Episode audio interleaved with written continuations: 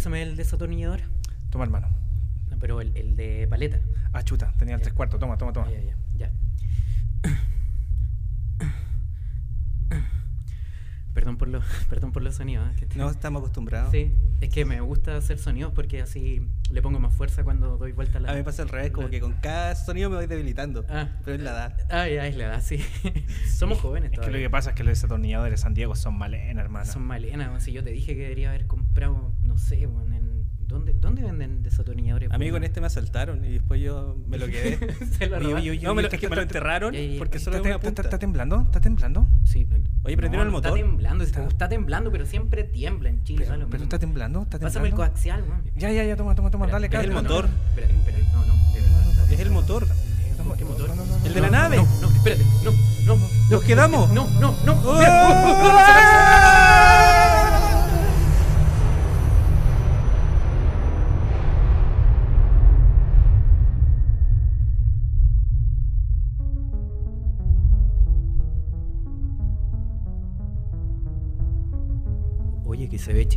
gente.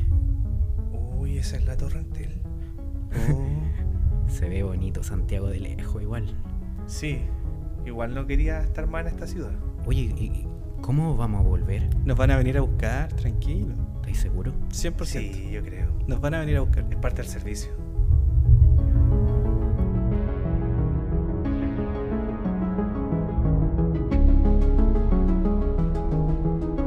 Estación Espacial 132C. Nos vienen a buscar.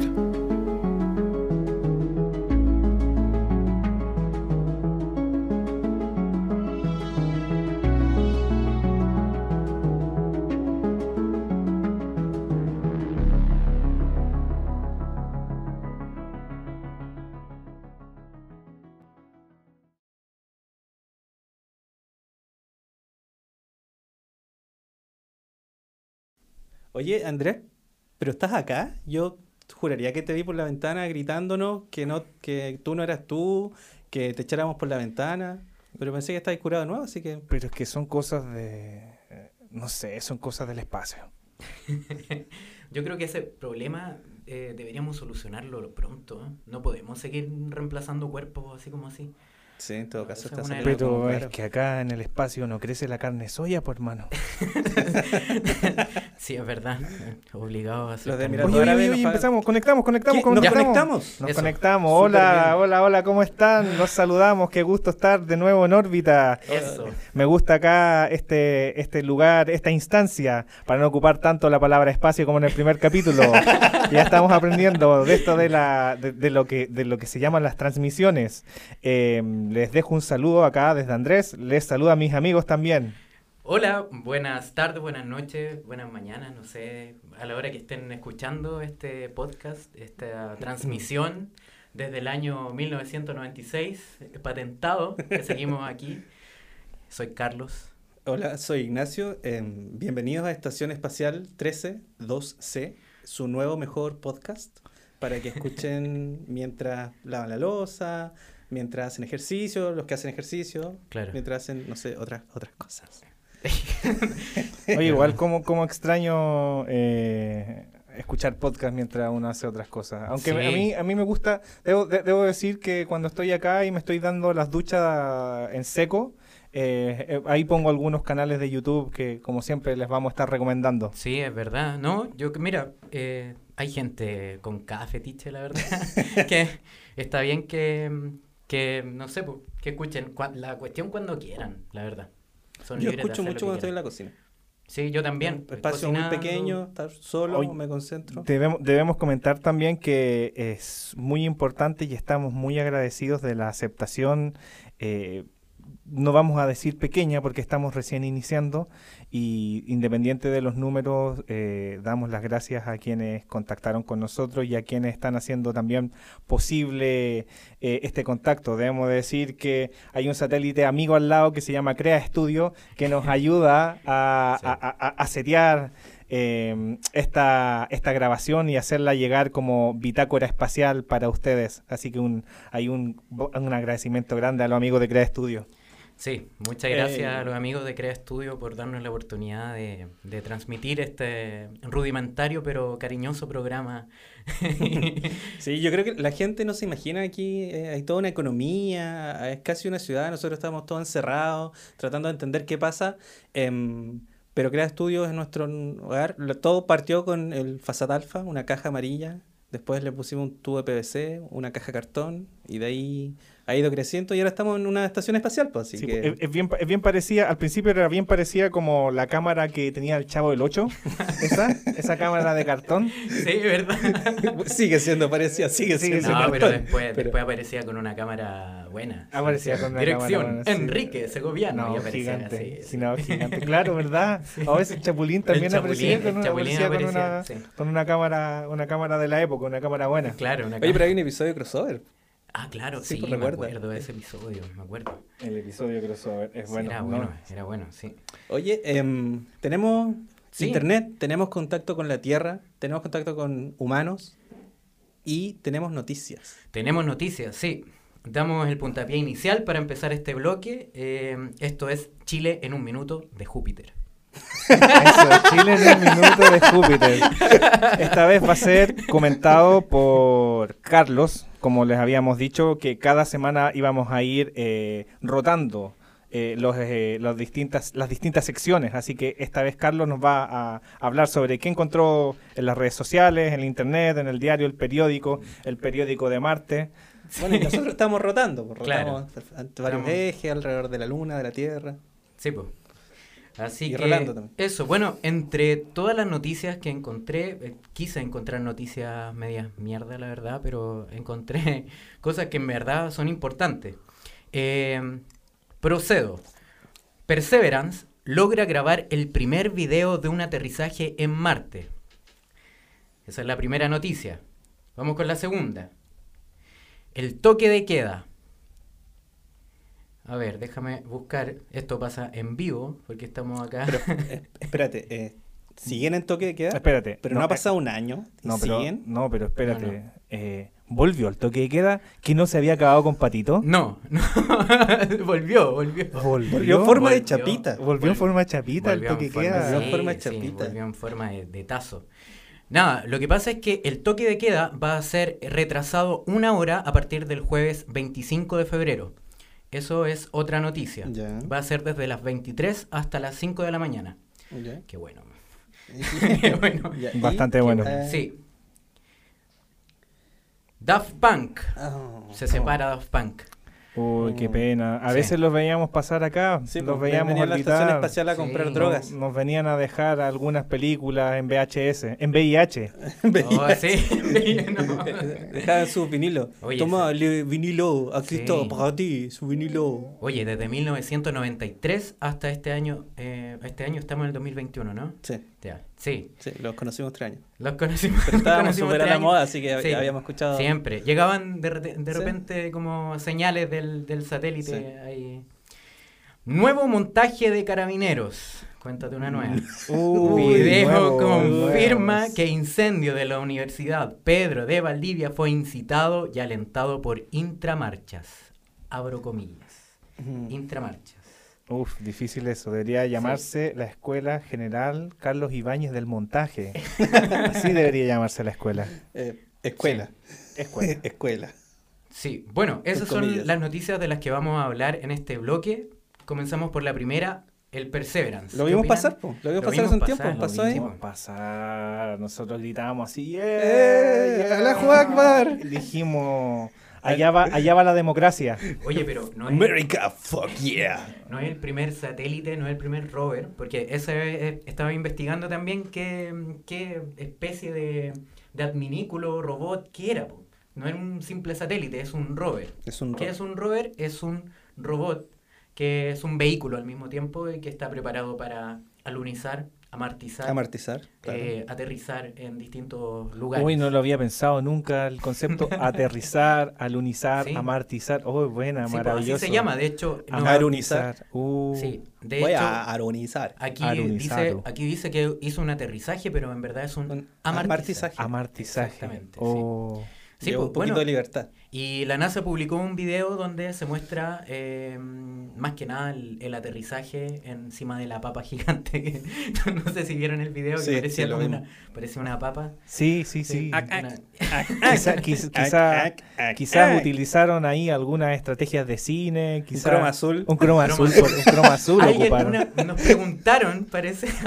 Nos preguntan, agradecemos las preguntas, agradecemos las preguntas y Eh, y todo eh, tema que quieran que toquemos. Muchas gracias que lo Cualquier pongan. comentario que Sí. eh, nos muestre nuestras muletillas, nosotros somos conscientes, algunas Somos son a propósito. Somos pero- humanos, somos Sí. chilenos. Mitad, mitad, Mitad- mutamos, mitad como. Reed Sí, ya no Richards. somos tan humanos. Sí, no- Sí. no- nos pasó como los cuatro fantásticos. El, el tema del croma azul, eh, coméntanos un poquito, Carlos, ¿qué es lo que es un croma azul? ¿Para qué sirve? Un croma azul sin- eh, sirve, según lo que yo tengo entendido, eh, igual que un croma verde, para eh, generar fondos y efectos mientras uno está actuando, haciendo creer que uno está en otro, en otro espacio, ¿no? Claro. Mm. En otro, en otra En el instancia. espacio, claro, en el espacio, como- claro, claro. porque- Claro, como la, eh, como si la llegada a la luna, como la llegada a la democracia a Chile. Exactamente. Esas Hoy cosas, cu- croma un- azul. un croma Es que, azul. por, croma- eh, por si nuestros radio escuchas, nuestros podcast escuchas no saben, em, de repente sale más barato filmar en la Tierra que mandar a gente a otros planetas. Claro. Entonces, como por un tema de costo, eh, el capitalismo insiste en que gastemos lo menos posible,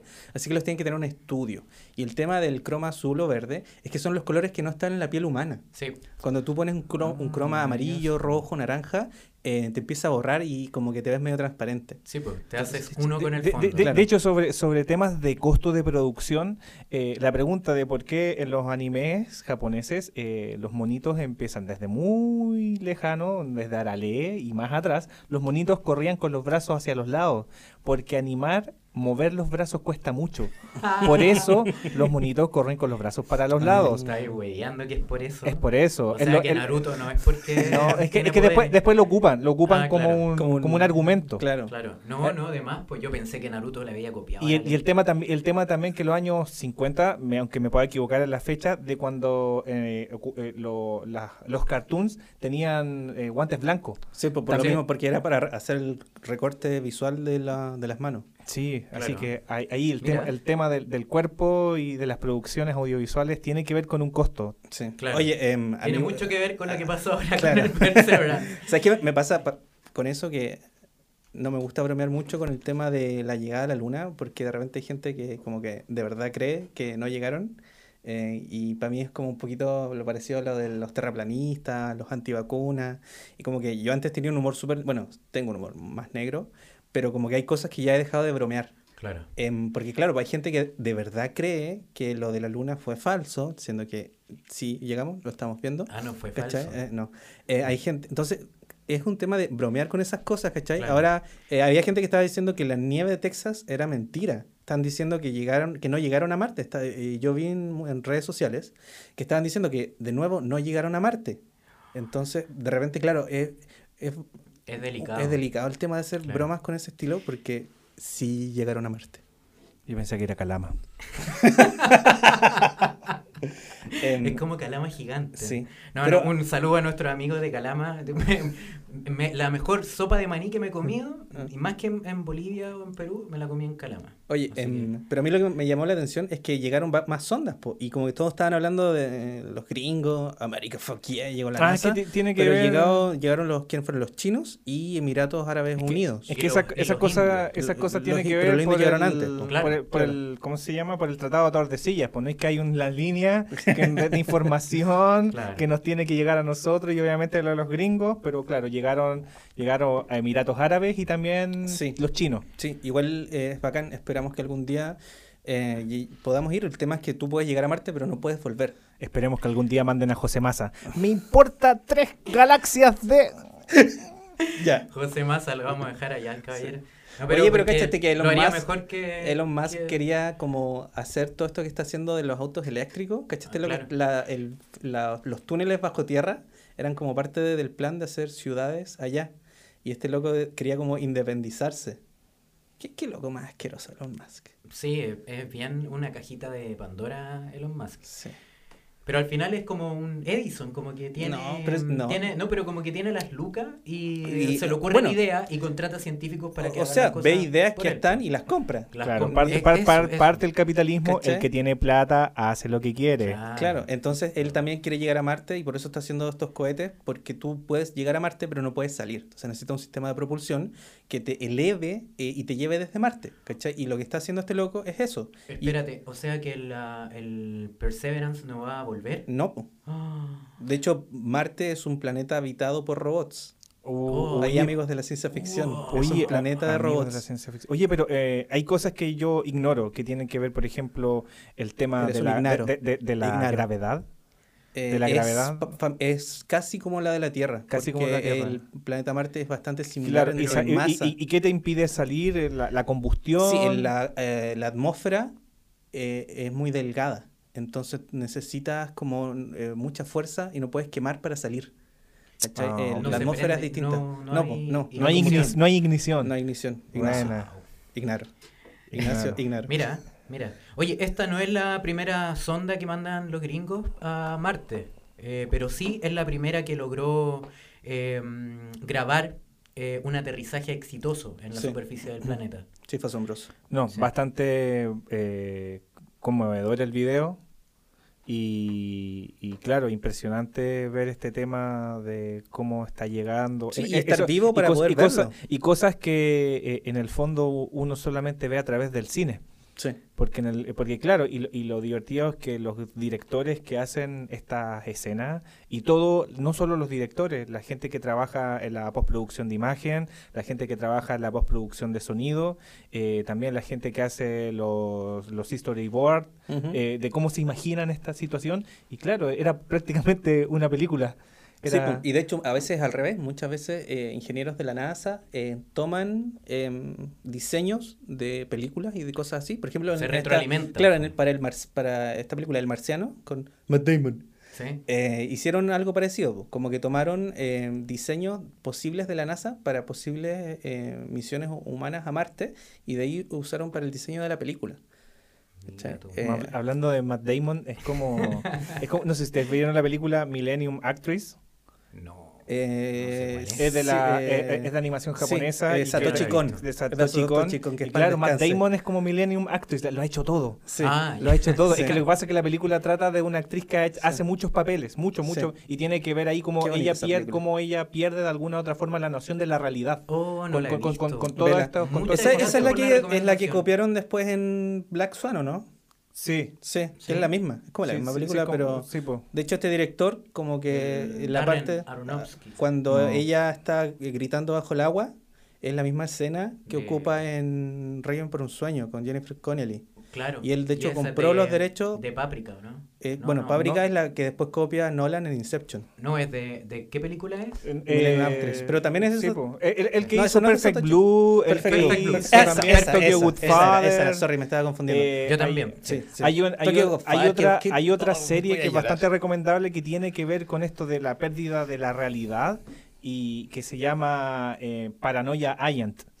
Es muy buena, recomendable. No y, que tam- y que ta- y que también de tra- eh, no sé si es no, no sé si me equivoco si es de Satoshi Kon, pero trabaja gente que eh, eh, produce animación con él. Bueno. Y también pe- pertenece a, a esta línea de forma de escribir un Ujú. guion pa- de película de animación japonesa. Bueno, Matt Damon es Millennium Actress, lo ha hecho todo, desde un chango hasta un... un- Pero no le gana a Nicolas Cage. no le No, gana. no le gana a Nicolas Cage. Oye, veamos lo de... Sí, pero prosigamos.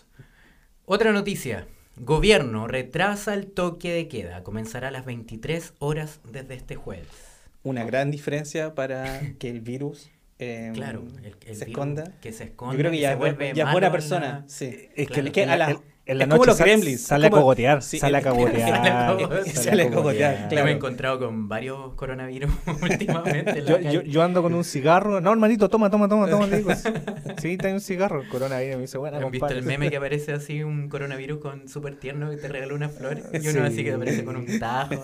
Sí, el coronavirus Ese bueno mismo. es el que va en el metro, que ¿Será va en el el metro el- a las 8 m. Sí, que cambia Es que- la es hora que y se, se transforma, es como No, yo- es que tiene que marcar tarjeta de un trabajo real a, a su trabajo No, alterno. yo, yo creo que ahí hay un tema bastante importante y serio que el gobierno debería hacerse cargo de la salud mental de la sociedad porque el coronavirus tiene bipolaridad.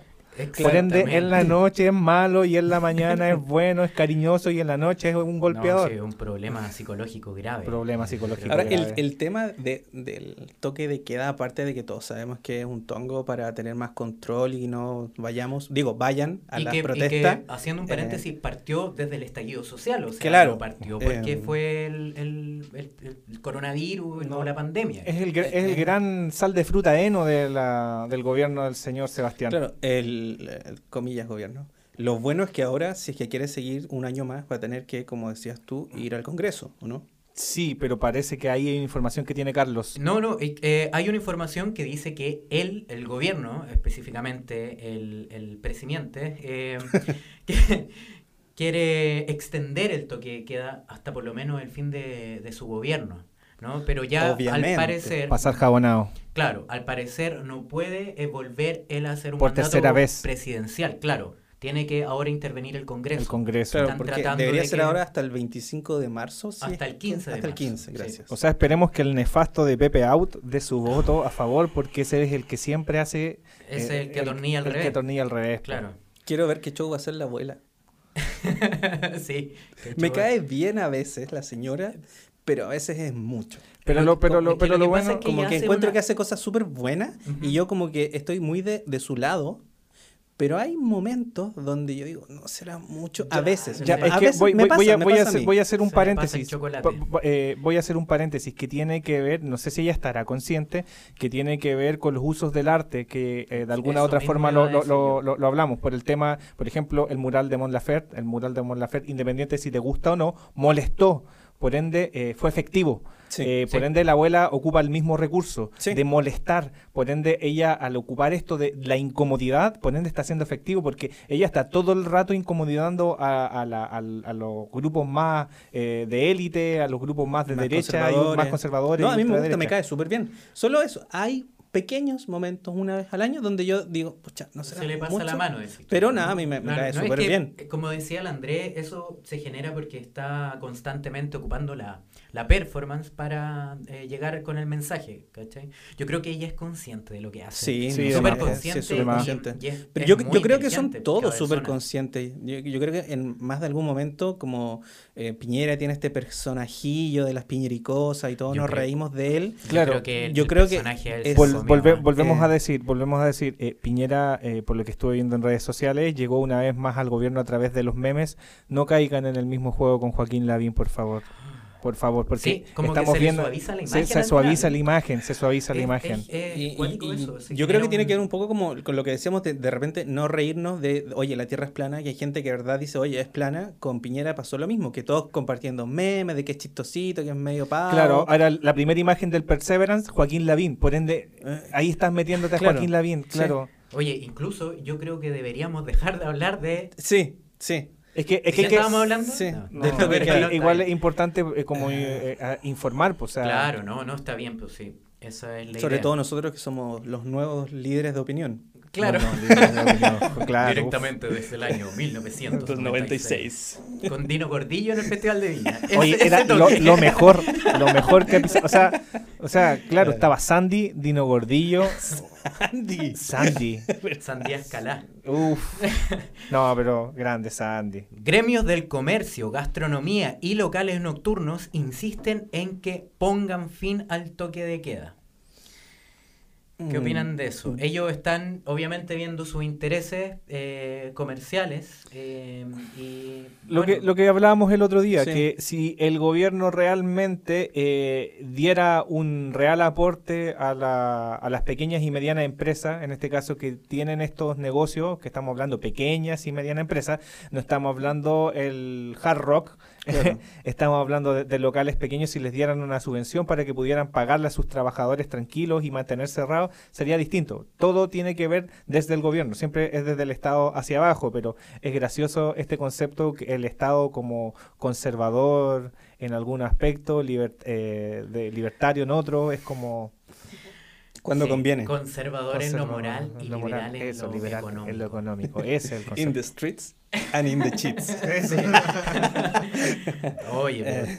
ay, no, yo ya no sé qué decir porque me voy a poner a, a tirar garabatos en contra de esa gente. Eh, no. Claro, y, y el tema también es que, no sé, de repente dicen, oye, queremos que el toque de queda empiece a las 10 para que no vayan de fiesta. Pero yo he visto en redes sociales que han ido de fiesta súper bien. Sobre Hay más todo, todos Yo estos que niñitos yo- hijos de primo, Yo me imagino que es más emocionante, ¿o no? Como, como Que no te pillen. las leyes, claro, sí, po. Co- como si estuvieras cometiendo un- un- una, un engaño, cochinada. una- claro, una cosa así. Bueno, No lo haga, usted no bueno, lo haga. No lo eh, haga. hay, hay ciertos comentarios eh, que tienen que ver cuando uno hace trabajo de memoria con los padres, abuelos, tíos, eh, tías, mamás, abuelas. Eh, que si uno empieza a preguntarle sobre cómo ocurría esta misma situación po, de los carretes para, para el- De toque Para- a toque. de toque- del toque del toque de dictadura, porque es ahora dictadura. vivimos en una dictadura suave. Of soft, Claro, light, Light. sí, light, dictadura light. Cero. Cero, claro, cero, Cero, dictadura cero. cero. Eh, hay que pensar que eh, ellos también les pasaba lo mismo. Que, eh, claro, no tenía que ver esto de la pandemia, de un número de personas, simplemente ellos se trasladaban a los carretes y allá se tenían que quedar hasta el otro día. Ah, Y ahí claro, ahora, nacimos varios. a- ahora tiene, ahora tiene que ver con el tema de la cantidad de personas. Claro, el, el, el eh, aforo. Claro. El aforo. dice. Eh, sí, po.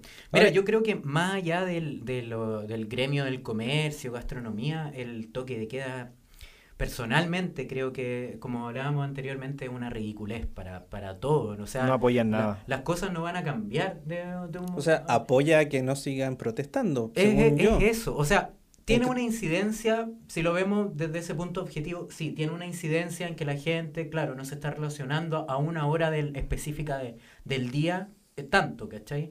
Pero en realidad en las No, noches sí. eso no pasa tanto. Y en el día las micro, el metro, están llenos de gente igual. Sí, O y una hora más, una hora menos, ¿cachai? Es como súper arbitrario, a las 10. Siendo que, ah, por lo que me di Va a cuenta, servir an- para que- ahora las noticias duran hasta las 10. Antes, yo me acuerdo que cuando estábamos allá, las noticias duraban hasta las 9.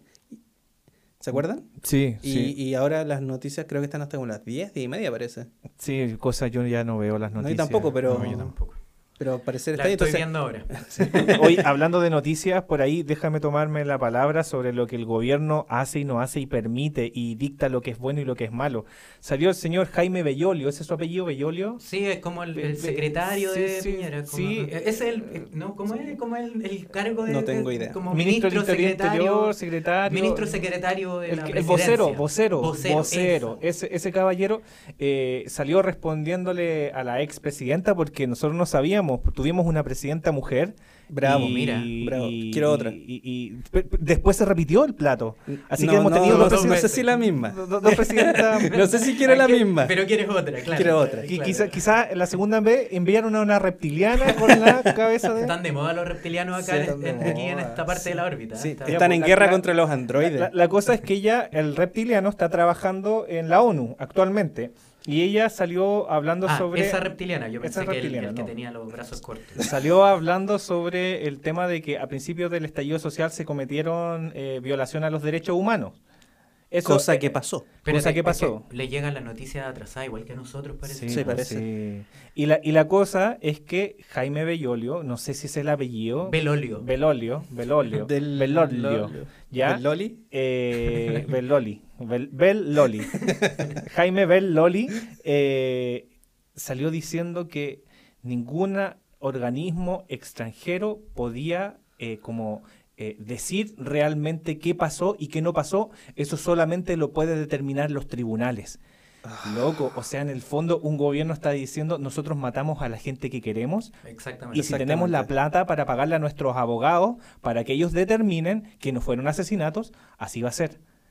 Y, y ningún organismo de extranjería o, de, o, o- o su- superior, una entidad superior a la cual nosotros pagamos una, una no sé, una membresía, que como mensual. claro, eh, nos puede decir que lo hicimos mal.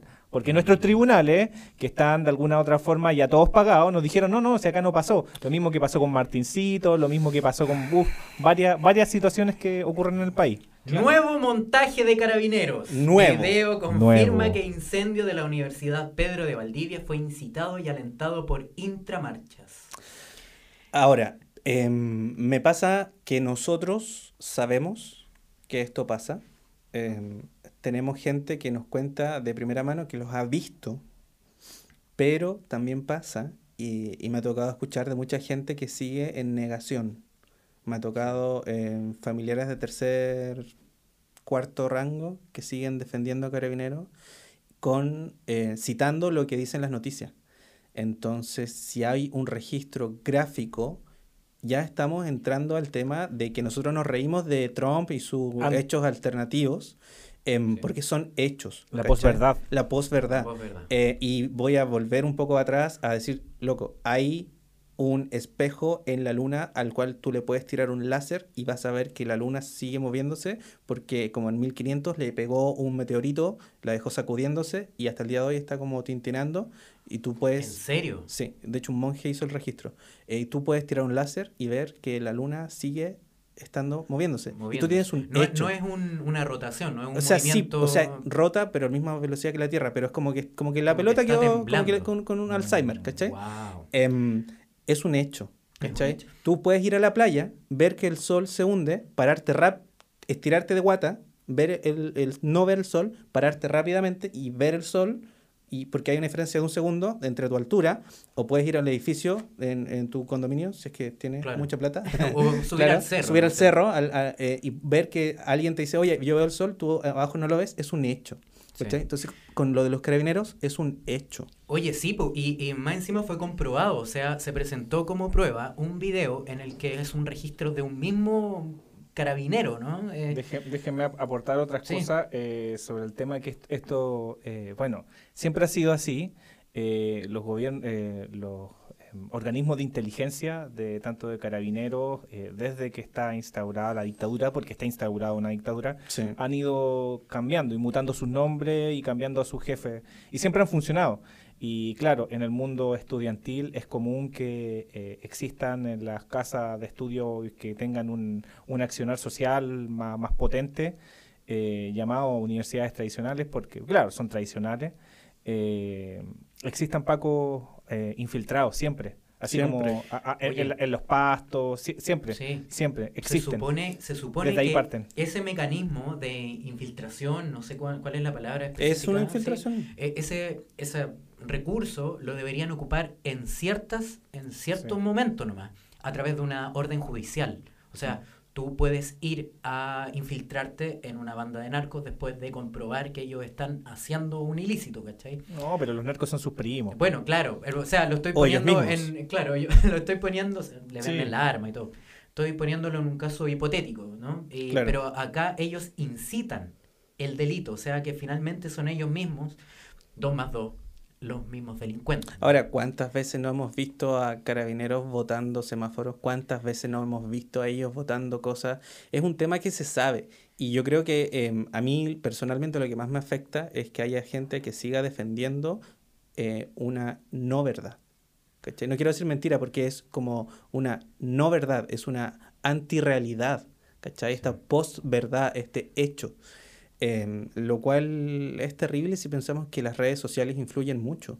Uno ve todas estas noticias y salen todos los bots defendiendo, em, todos con...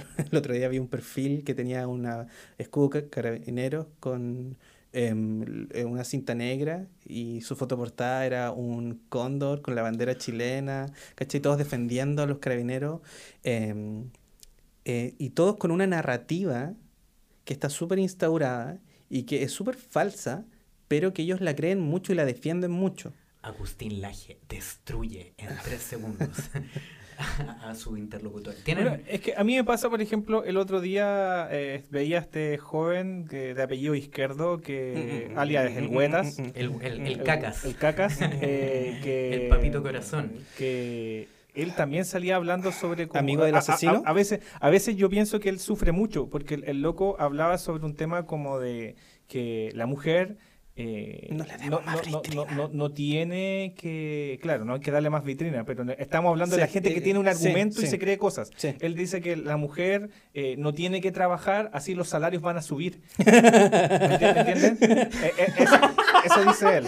Eso dice. Hay gente que puede Y- decir y- muchas y- y cosas. yo pienso que él cuando sale a la calle y ve a mucha mujer dentro del mundo laboral, mucha mujer dentro de algunos cargos, por dentro debe estar así eh, eh, vuelto loco de, de, ira. de ira, así. Sí. Ah, sí, sí, sí, bueno. Terrible. ¿Quién tiene Por, hambre? por- por eso, a eso me ¿Qué refiero. Que hay gente que defiende a los pagos que les debe pasar lo mismo. Pues si tú vas por la calle y estáis viendo las protestas en todos lados, en todas las ciudades, por ende andan escondidos y llenos de ira. Yo creo que también tiene mucho que ver con el tema de aprender a aceptar cosas. ¿Cachai? Em, y también tiene un tema que ver con la humildad. Porque yo puedo decir, ¿sabes qué? Eh, yo creo algo, pero ante los hechos puedo cambiar mi parecer, puedo cambiar lo que creo. Nuestra civilización se ha construido en base a avances científicos que nos han mostrado cosas. Antes, eh, los griegos decían que la Tierra era redonda, em, pudieron calcular mandando un pelado a que caminara y pudiera ver las sombras y sabían el radio de la Tierra. Luego pasaron, ¿cuánto? Mil años, la gente volvió a pensar que era plana, em, pero luego se dieron cuenta que no, porque vieron los hechos. Ahora, si tú tienes una creencia muy arraigada, que es esta de que el carabinero eventualmente te va a proteger, te va a cuidar, o quizás tú tienes un familiar que tú sabes que es una buena persona y alguien y te dice, oye, sabes que esta persona es mala, uno mm, se va a sentir y va a tener como algo en contra del de quien te lo dice, Sí. pero tú no puedes desafiar a los hechos. Aquí hay un hecho comprobado de Está- que Carabineros está incitando los incendios. Sí, no, y en Entonces- este caso en particular está, está comprobándose la veracidad de, de Claro. ese argumento. ¿no? Y que es un accionar sistemático. Sistemático, pero bueno, eh, vamos a, podemos estar acá hablando Mm. Se nos toda podría la- ir el podcast. toda la noche. toda la- un- podríamos hacer un programa especial dedicado a montajes, Montajes. mentiras y Así- posverdad. claro. Sí. No, no, no, Sí. no dedicado a ellos, sino a montajes, mentiras Sí, y posverdad. Ya hacemos una comparación libre entre el cine, la Sí. cultura pop y todo lo que está sucediendo. Oye, ¿y qué otras noticias tienes? Bueno, la última, lo que habíamos nombrado. Eh, Daft Punk anuncia su final tras 28 años de carrera. Qué tristoso. Ah, Es muy triste. La supla unión. Por, a- por ahí escuché un comentario bastante atinado sobre Daft Punk, que si uno escucha la música de Daft Punk, no pareciese que fuera música del año 98, no pareciese que fuera música del 99, del 2000, parece música actual. Con todo lo, porque ellos estuvieron en la vanguardia Sí. del uso de las tecnologías en la música, Sí, con todos los filtros que se ocupan hoy en día para eh, afinar las voces, Sí. pero no, po, ellos lo ocupaban como un ornamento estético para, para, para su puesta en escena y Para para que- su performance. Para que te transmitiera algo. ¿no? Para que te Ah, transmitiera algo. Y también tomemos en cuenta de que ellos hacían muchos samples de música de los años 70, Sí. la música disco. Eso, yo ayer vi un video de un cabro que está con una, una máquina, ahí no sé si una Chaos o un- una de estas máquinas que son para samplear. Sí, pa- sí, las pelis, Y, sí. y- y pusieron, de hecho, lo que dice Ignacio, el, un, un tema de los 70, de, de como de funk, le bajó la velocidad y empezó... Y no lo- Por lo mismo, de alguna otra forma, the en su, en su disco, el disco, en su disco el Discovery, ocupan animación japonesa de los años 70. Exacto. Tremendo, tremendo. Bueno, Por y lo en mismo Random lo- Access Memories, eh, memoria RAM, para el que Mm. no había cachado, eh, yo me tomó muchos años cachar, Em, también tiene eh, un- varios como medio funky, medio setentoso, Sí. es parte de su estética. Sí, pues parte de su estética y No, y- y, escena. eh, eso que, que contaba de Interstellar, Interstellar, 666. Muy eh, bueno. Muy sí, bueno, eh, buenísimo. Sí, tremenda, tremendo.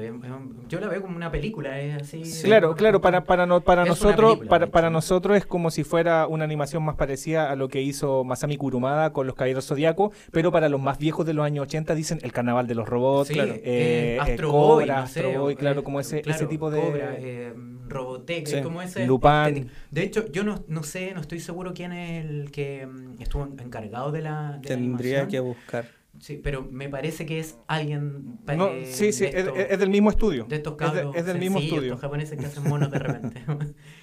Sí. Oye, fue un excelente inicio de podcast. eh, Tenemos una- que ir a arreglar a los robots sirvientes. Oye, yo solo quería ah, contribuir un- una cosita más con lo de Dale, ningún problema. Eh, es- no sé si notaron que eh, eh, para anunciar el, el cierre de su, de su trayectoria, de su historia juntos, eh, publicaron un video que Sí, se llama. Epílogo. ¿no? Este epílogo es un extracto de una película que ellos estrenaron en el 2006. Es buena esa película, Eh, pero súper lenta. Sí, súper lenta lenta, porque mí- pertenece a todo lo que ellos... A la estética claro, europea. Sí, tienen- cine arte mm, francés, claro. de cierta forma. Pero, ¿sabes qué? Me gustó. Me gustó. Eh, me dio como una angustia así. Y, y te sientes identificado con Daft Punk porque al final tú decís son lejanos. eh, no son no pertenecen tanto a, a como a nuestra idiosincrasia, Sí, pero Y esa escena también se grabó en Calama. bueno, eso. La Oye, los robots eh, de verdad, necesitan cambiarle Muy la buen inicio y vamos a ir a, a- a cambiarle ahí la- con la llave Allen algunos pernitos Oye, a los a, mí robots. me dio, a mí me dio pena que el, el Perseverance no pueda, no pueda volver a la Tierra, así que voy a rescatarlo a ver si podemos Yo- volver juntos.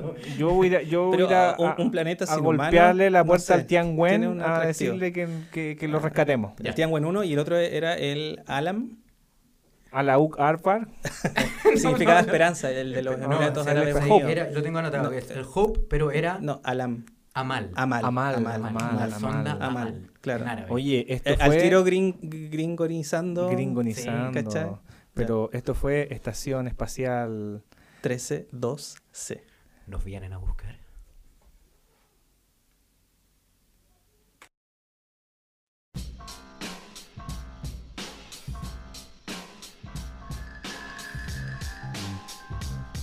¿Deseas grabar tu podcast? ¿Deseas expresar las ideas con tus amigos? Contáctanos a través de Crea Estudios en el teléfono más 569-8444-8058 o síguenos en el Instagram crea.estudios.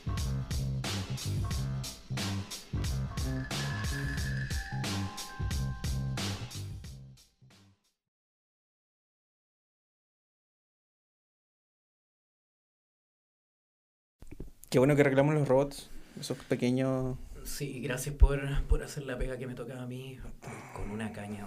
el Oye. vodka de estos rusos estaba bien Que fuerte. lo que pasa es que lo hacen a base de aceite de robot, pues compadre. Sí, yo creo que eso, por eso también me salieron Igual como- está un poquito mejor que el Moonshine que están haciendo eh, en la Lo- Estación Espacial eh, Internacional. Sí, sí, es mejor. Por eso preferí el vodka, pero el hachazo, Sí, sí. ni te cuento, más encima aquí en altura, pega el doble. El licor, el licor de arroz que nos trajo los chinos, que, es que como pasó el Tianwen 1, nos pasaron, pues, nos a, pasaron a dejar de provisiones. arroz. Claro, sí. Sí, eh, aprovecharon. también dato, si es que alguien nos escucha y nos quiere mandar provisiones, eh, nosotros felices podemos mencionarlos. Exactamente, provisiones eh, que, que tengan que ver como, con, claro, promocionar su marca o... Si es que o- alguien quiere eh, algún quequito que queramos hablar, queso del sur sobre todo claro, hasta ahora. ¿Pero un quequito mágico o un quequito normal? No, yo, yo, Ambos. yo, yo, yo no me voy de la órbita, así que prefiero un quiquito normal. Un, un- un muffin. Un muffin. Un Eh, muffin. Me gusta lo... Paréntesis de un 30 sushi. segundos. Una vez yo compré en el parque forestal un queque verde porque yo pensé que tenía colorantes verdes y me llamó la atención y dije, oh, qué divertido. Y no sabía que tenía contenido alucinógeno hasta una hora después que lo comí y empecé a ver como Es verdad. de verdad. ¿Con Oye, como ¿Andaba colores. solo, con- Eh, acompañado? No, andaba con mi Acompañado, pareja. andaba Sí. acompañado. Oye, yo, sí. yo ¿Y tu que- pareja también sabía Eh, que era Kike? No sé, no, no, no, no, no pescó. Después, después le pregunto. No sé Oh, si se acuerda, pero. Oye, pero yo creo que eso debería haber quedado Inocente, como el inocente. último queque eh, mágico que, Sí. que, que tuvo efecto en una persona, porque Pero el tema es que, te, te, meten, te meten es que la yo mula. investigué y no debería causar Efectos tan alucinaciones rápido. visuales. Entonces Sí. quizás que tenía. Es que no, es que lo que lo que pasa es que quizás el consumo que tú tenías a, a través de fagocitosis eh, nulo, por nulo. eso fue potente, fue un Sí, golpe. potente. No, y a- sí, en algunos casos se pueden dar alucinaciones visuales. Pero, no, no porque yo pero era como estas poleras. que- que- fuente. No, no, pero son conscientes, pues. No, no son Sí. como que eh, tu realidad se distorsione, sino que son más lumínicas o Claro. cosas Oigan, chicos, nos llegó un fax y nos dicen que restablecimos la Es- conexión bueno. y eso, o sea, tenemos acá ahora. No- nuestros no, no tecitos. que nuestra historia rara No, lo otro, la gente. No, lo creo otro que nadie no, lo va a escuchar. no va a salir del Perseverance, no sale del Perseverance. Del sistema solar. Y, no. es, pa- y es parte de, de lo que viene ahora, que es articultura. Oh, Y Articultura. articultura. Esta vez la sección eh, la traigo yo, Andrés. Agricultura. Agricultura. Eh, que de hecho podría ser, eh, está todo como el quehacer del ser humano, está todo eh, vinculado. Y como estábamos hablando de los robots que los estábamos arreglando, hoy día les traje un tema bastante interesante que tiene que ver con los autómatas y que tiene que ver con esto de los muñecos o la cultura que está relacionada con los muñecos. Como ustedes bien saben, yo quedé un poquito rayado con Japón y les traigo un, Un poquito, poquito. un poquito, solo un poquito, un nada. y, y traigo información eh, vinculada a, a- a lo que tiene que ver con las marionetas en Japón y su arte. Hay que eh, entender que todo este tipo de, de escenografía Mm. fue desarrollada ah, en paralelo eh, con otra con otro formato que estamos hablando de, lo- de los títeres y en este caso el arte llamado bunraku El bunraku. el bunraku Me cuesta pronunciar la, la R, La R. porque parece que lo estuviera como parodiando, como el bunaraku. Me cuesta, me cuesta sí. mucho. Sí, pues, Es de como hecho, moda. así, así es como yo, bueno, no, que no soy experto en japonés ni, ni nada, pero eh, por fonética es como se pronuncia por sílaba, ¿no? Sí, po. Como bunraku. Bunraku. Y aparte, Bunraku. Hay un espacio Claro. entre medio de Lo la- bueno es que con el japonés tenemos las mismas vocales, no como estas vocales inglesas, ma- ei, Claro. guay, Los y, franceses yo, No los franceses. Nosotros tenemos el A, E, I, O, U. Lo, lo, lo, lo que es característico de este arte que, eh, que, que es bastante interesante que se desarrolló en paralelo junto al teatro kabuki y al teatro no. Al no. Ujú.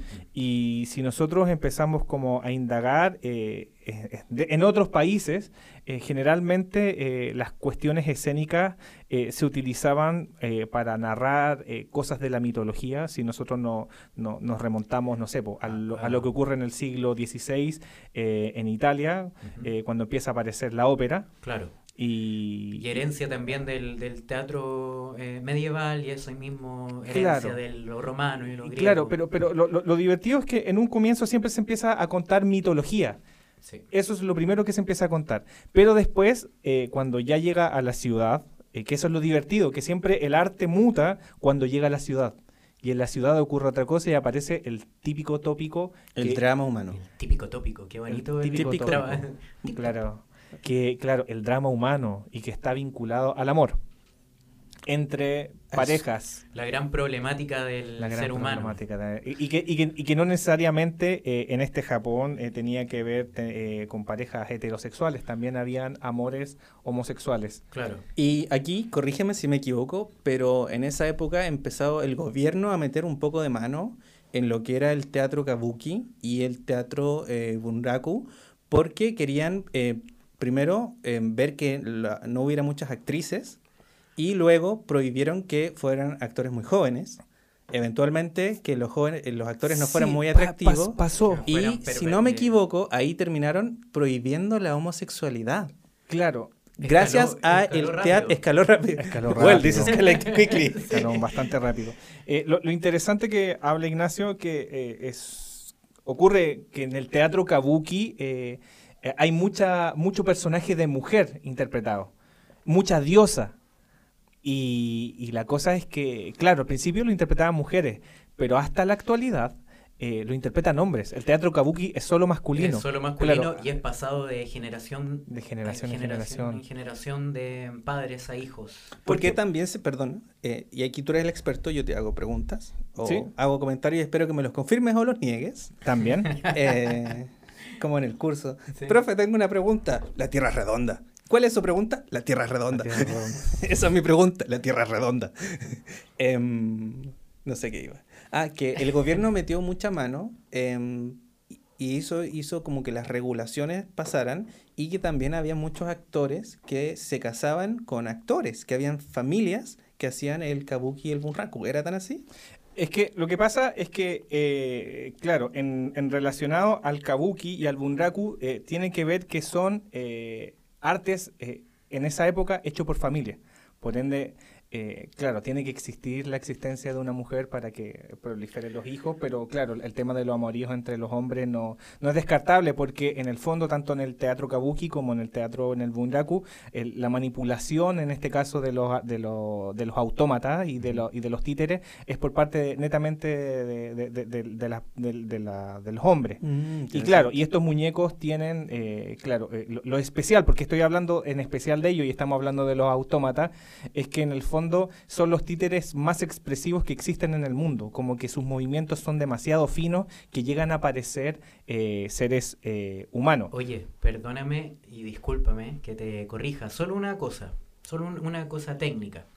El títere es una especie de marioneta. Estas son marionetas. Marionetas, Sí. marionetas, muy bien. Y de ahí viene eh, nuestro amigo Jim Henson con los Muppets, Claro. que Claro. son mezcla entre, Mezcla entre- entre un puppet Y un- y un... No sé cuál es la otra palabra, la verdad. eh, sí. eh, eh, no sé cuál Claro, es que, la lo, palabra es que, es que lo, Una lo- lo- mezcla lo- entre lo que, lo que pasa es que igual hay algunos de los muñecos que también se manejan, se manejan con cuerdas.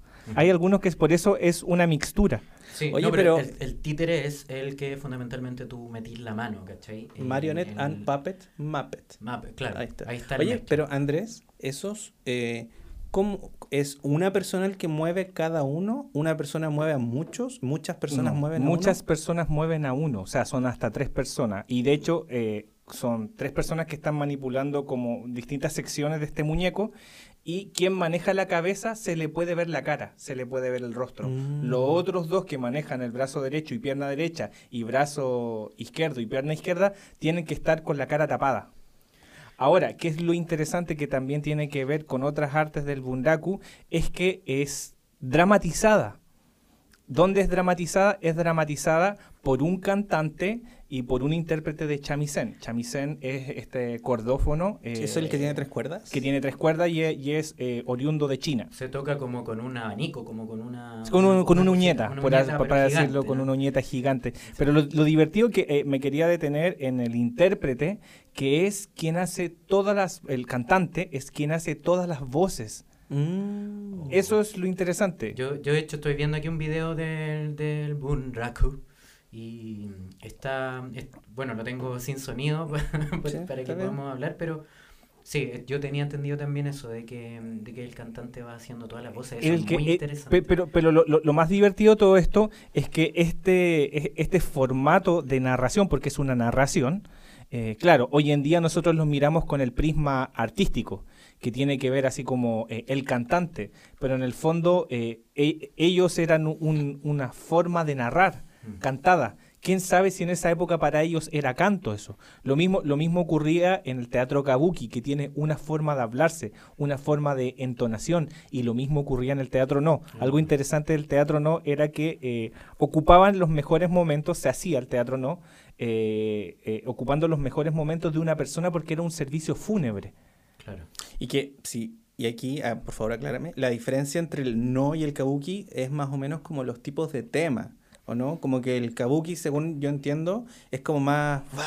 Es más la puesta en brillante, es la puesta en escena, Y el, es la puesta en no es escena. como más serio. Claro, es, la, como el- eso, el- ¿cierto? es la puesta en escena que tiene que ver con el maquillaje, con los vestuarios, con los personajes que aparecen y ese tipo, e- eso- esos tópicos que, que tocan. Claro, pero el teatro no, claro, como tú bien dices, también es sobrio y también tiene una forma de cantarse. Y es más, eh, pertenece a las clases más acomodadas. El Mm. teatro no, el cambio el kabuki Claro, está porque en los pueblos. Se eh, supone que el kabuki llegó para que la clase media de Japón fuera como este teatro y lo hacían en las calles, lo hacían como para que, que lo viera más gente. sí. Claro, la- ah, cuando estábamos hablando sobre el tema, eh, eh, que es bastante interesante, cómo van desarrollándose estas artes escénicas en paralelo en el mismo periodo, eh, en ese periodo también se desarrolla, se desarrolla otro arte que tiene que ver con una narración que se llama rakugo o rakugo. Y el rakugo es, eh, es un formato de comedia donde una persona eh, hace comedia eh, también teatralizada y cantada y donde personifica él a todos los a todos los individuos que participan de la, de la puesta en escena. ¿Como Eddie Murphy? Sí. Como Eddie Murphy, como Eddie Murphy. Un unipersonal. unipersonal. Es como este este personajillo que aparecía, no sé, en la serie Kinnikuman y que se desvestía y que también él a veces personificaba a muchas a muchos Eh, Kinkotsuman. no, no, no, no, no, había Ah, otro, había otro que, ¿Había que, que se ponía a bailar con abanico en pelota y era Ah, como pelado. pelado, que tenía como un- pañuelo en la pañuelo cabeza. en la cabeza. Y también hacía como que en un momento se pone como un traje y se, y se pone a hablar. Y, y claro, a mí, lo que quería rescatar, eh, de, aparte de los autómatas, que tiene que ver con, con este arte, que tiene que ver con, con el canto, que en el fondo, eh, desde, desde, desde muchos años hasta atrás, eh, el canto siempre se ha utilizado como una forma eh, de expresión, pues y acá en el, en el fondo es una forma de narración. Y lo interesante del Erakugo, que, que claro, también está eh, cantado y está hablado y narrado. Y eso, y eso, y eso es súper como, es como, como arraigado a esa cultura citadina de, de- de- de- del Japón, de- del Japón feudal. po. Y claro, y es ahí donde después eh, empieza a, avanzar el- el pe- los periodos y, y se empiezan a hacer escuelas. De hecho, con el tiempo la UNESCO lo declara patrimonio eh, De inmaterial, Inmaterial de la humanidad. de sí. la, de la humanidad. Yo no conocía mucho el, el teatro, o sea, conozco el teatro Kabuki porque es como el más famoso. Del Sí. no lo empecé a ver un poco más hoy. Em, pero lo que sí conocía, eh, no sé si ustedes eh, sa- saben un poco de la estructura de estas obras. Porque yo, eh, como estaba estudiando estructura, como los cinco actos, los tres actos, Claro. eh, Sí. Salva al Gato, está el Yoha Kyu, que es como esta estructura de tres actos. De tres actos, generalmente son tres eh, que- actos. y que, y que no solo se aplica al teatro ni al bunraku, sino que a también la ópera. se aplica a muchas cosas japonesas y algunos incluso lo extrapolan a, no sé si sea tan así, pero yo he escuchado que hay gente que lo extrapola incluso a artes marciales, porque como el tres actos más largo, luego un poco más rápido donde va pasando y luego termina bruscamente. A ese, a ese, a ese Sí. punto, a ese punto quería llegar, que en el fondo eh, estas sociedades como que entienden el arte como, como parte de la, de la vida, como parte de, eh, de su filosofía. Y, Sí. y- y justamente quien se dedica al arte, eh, no solo un artista, sino también un filósofo, también un artista marcial, también un, un, un- ¿cómo se- un agricultor. Claro, eh, porque aplican mucho el arte a la forma de ver las cosas, la forma de hacer. O sea, yo no estoy simplemente eh, entrenando para ganar una pelea, estoy entrenando para mejorarme. ¿cachai? Eh, yo en algún momento cuando estaba entrenando Kenjutsu, no era solo aprender katas para poder pegarle a alguien un espadazo en la cabeza.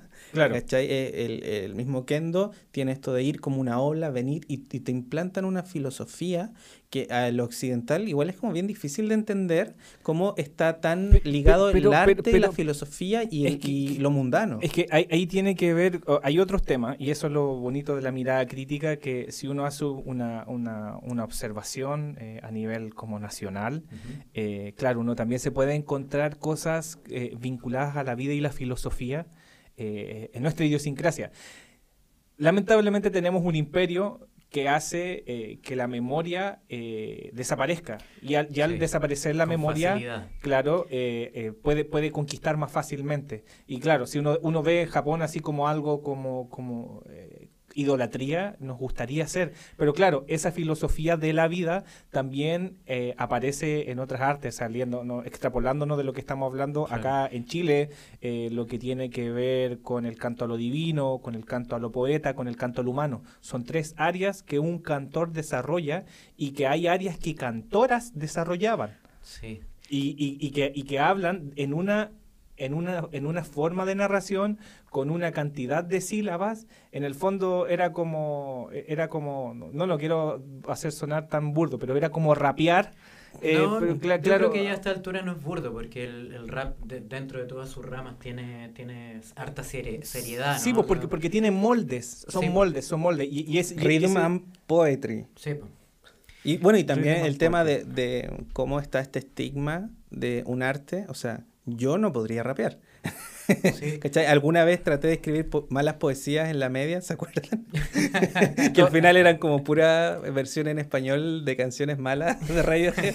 Así que, poesía. No, pero, pero- pero- pero Eh, eso, eso es lo bueno, porque si te lo hubiesen incentivado y te hubiesen enseñado quizás que eh, la, la- la poesía tradicional chilena era octosílabas y que tenía forma de... y te lo hubiesen, de- te lo hubiesen como em, hecho atractivo como un desafío en el fondo. Claro. Porque en el fondo, claro, un, un chico en el colegio te puede decir, ah, pero que fome, pero si se lo generas en un, en un buen desafío para, Claro, porque para que ellos puedan traba- trabajar, por ejemplo, eh, en este claro, caso la octosílaba, eh, nos- eh, las cosas que- bueno, igual ustedes también escribían. eh, Sí, yo tam- sigo escribiendo. sí, eh, bueno, eran con, eh, rimaban, tenían 8, 4, 8, Seis. ¿cachai? pues, claro. 6, tenían como una estructura clásica, pero a mí me ha tocado leer como poesía moderna y, y es súper raro ver que no solo no tiene una estructura, sino que tampoco rima, ¿cachai? Mm. Eh, entonces, em, claro, es poesía, pero yo vengo de la escuela más clásica de, de nuestra época que tenía que rimar, tenía que tener eh, cierta cantidad de sílabas, que tenía que Pero no te, no, te explica, no te explicaban el por No te qué. explicaron el por si qué, te hubiesen claro. explicado que eso era parte de, de- de nuestra memoria, de nuestra idiosincrasia, eh, y, y claro, estábamos hablando Japón y terminamos hablando de nuestra de la memoria cultural Claro, pero ponte tú los haiku. es- Claro, los Eh, haikus Tampoco son- es algo son- que se, algo- se pase activamente eh, y que te digan, oye, esto es un haiku, vas a hacerlo, tiene tanta estructura. Así- eh, Es algo que se va estructurando eh, con el tiempo, porque todo... Va mutando. claro, va mutando, como, eh, no sé, por, por ejemplo, en el arte, mm, específicamente el arte escénica, de lo que estamos hablando ahora, Claro. Todas, o la gran mayoría, eh, nacieron, como, volviendo a lo que estabas hablando tú, con un carácter religioso, ¿no? Claro. Ritual. Y cuando llega a la ciudad, muta. Claro, muta. y porque cuando llega el gobierno, muta y les pone restricciones. Les pone restricciones. les pone restricciones, porque ¿cachai? Es por algo que... eh, Porque libera. Exacto, Sí, entonces libera. como libera, se calientan los samuráis y, oye, mira, esa actriz, ¿cachai? Se supone que los samuráis no tienen que estar ahí, llega el gobierno, eh, papito, usted, aquí no, Oye, de puros las- actores, después dicen, oye, mira ese actorcito lindo. Una de las grandes No. Del, por ejemplo, volviendo al- a, lo anterior entre el kabuki y el no, era que el kabuki era representado solo por mujeres. En un, en un momento. en un momento. En un momento. Hasta que el shogun Sí, lo, lo prohibió. Y ahora son puros hombres. Y Y- ahora y- son puros pero, hombres pero, pero- no, pero hay escuelas para desarrollar personajes femeninos. Se demoran hasta 20 años en desarrollar un personaje femenino. Igual que los maestros sucheros. po, que Sí, claro. Bueno, en Japón, pues no aquí que, que- Claro. aprendí a enrolar. Pero, pero, pero es, inter- es interesante hacer lo- después lo- así los sushi. nexos de, de cómo ocurrían, no sé, po, es, esta, es- está un periodo feudal, claro, y cómo ocurría en Europa también el proceso de cuando empieza a aparecer esto mismo, la ópera. Eh, claro, eh, la primera ópera que se conoce es de Jacopo Peri y que se llama Dafne y que estamos hablando de, un, ri- de, de- de- de Ujú. una tragedia o de un cuento griego y después aparece este señor que siempre se me olvida que hace el Orfeo Monteverdi y que lo interesante de Monteverdi es que eh, cuando él ya, bueno, gente que se le paga mucha plata, tiene mecenaje y se dedican a, a- a mejorar este tipo de, de, de escuela, como ocurre en el Bunraku, que después se forma una escuela y hay una gran casa que le da un nombre, al, al que le da el nombre al Bunraku en el fondo. Hay una gran casa que le da el nombre al Bunraku. En, en Italia el señor Monteverdi crea como, hace una gran escuela eh, con, con la forma de hacer la ópera que incluso... eh, de ese formato de ópera sale lo que nosotros hoy en día conocemos de lo que es este concepto de ir a ver la orquesta, o sea, Mm. orquesta sinfónica. Porque, porque hasta ese momento, como estaba el teatro medieval, este concepto de, de los músicos era como más bien eh, dramatizante eh, dentro de la, de la estructura dramática de la obra, pero que hace Monteverdi la saca y la hace como una, una, una gran o- a- o- obertura paran, pero porque, claro, si son vinculantes, pero son espectáculos separados. Sí, Y ahí- po. y ahí tienen se- un origen en común, pero en común se transforman en cosas distintas. po. Como lo que pasó con el ballet, lo que pasó con el, el teatro eh, renacentista, la comedia del arte. Claro. Y llegamos ahora donde es un elemento que te separa de los pobres, ¿cachai? Porque por alguna razón en algún momento Hollywood nos dijo, solo los ricos pueden ir al ballet, y como que se empezó a instaurar. em, y acá Bueno, pasa, y acá lo vemos, y es algo con lo que eh, yo sé que no es así, pero es algo con lo que uno crece, con, como con este estigma, eh, y yo lo digo por experiencia, como que, no sé, po, solo ves a la familia Díaz Claro. yendo a, a la ópera eh, y tú puedes ir a la ópera gratis, te cuesta lucas, dos lucas, ¿cachai? Pero es Sí. un estigma con el cual uno crece y recién cuando ya... Es como, como que te lo dicen, ¿cachai? O, no es como que alguien en específico te lo diga, pero existe esta como sombra...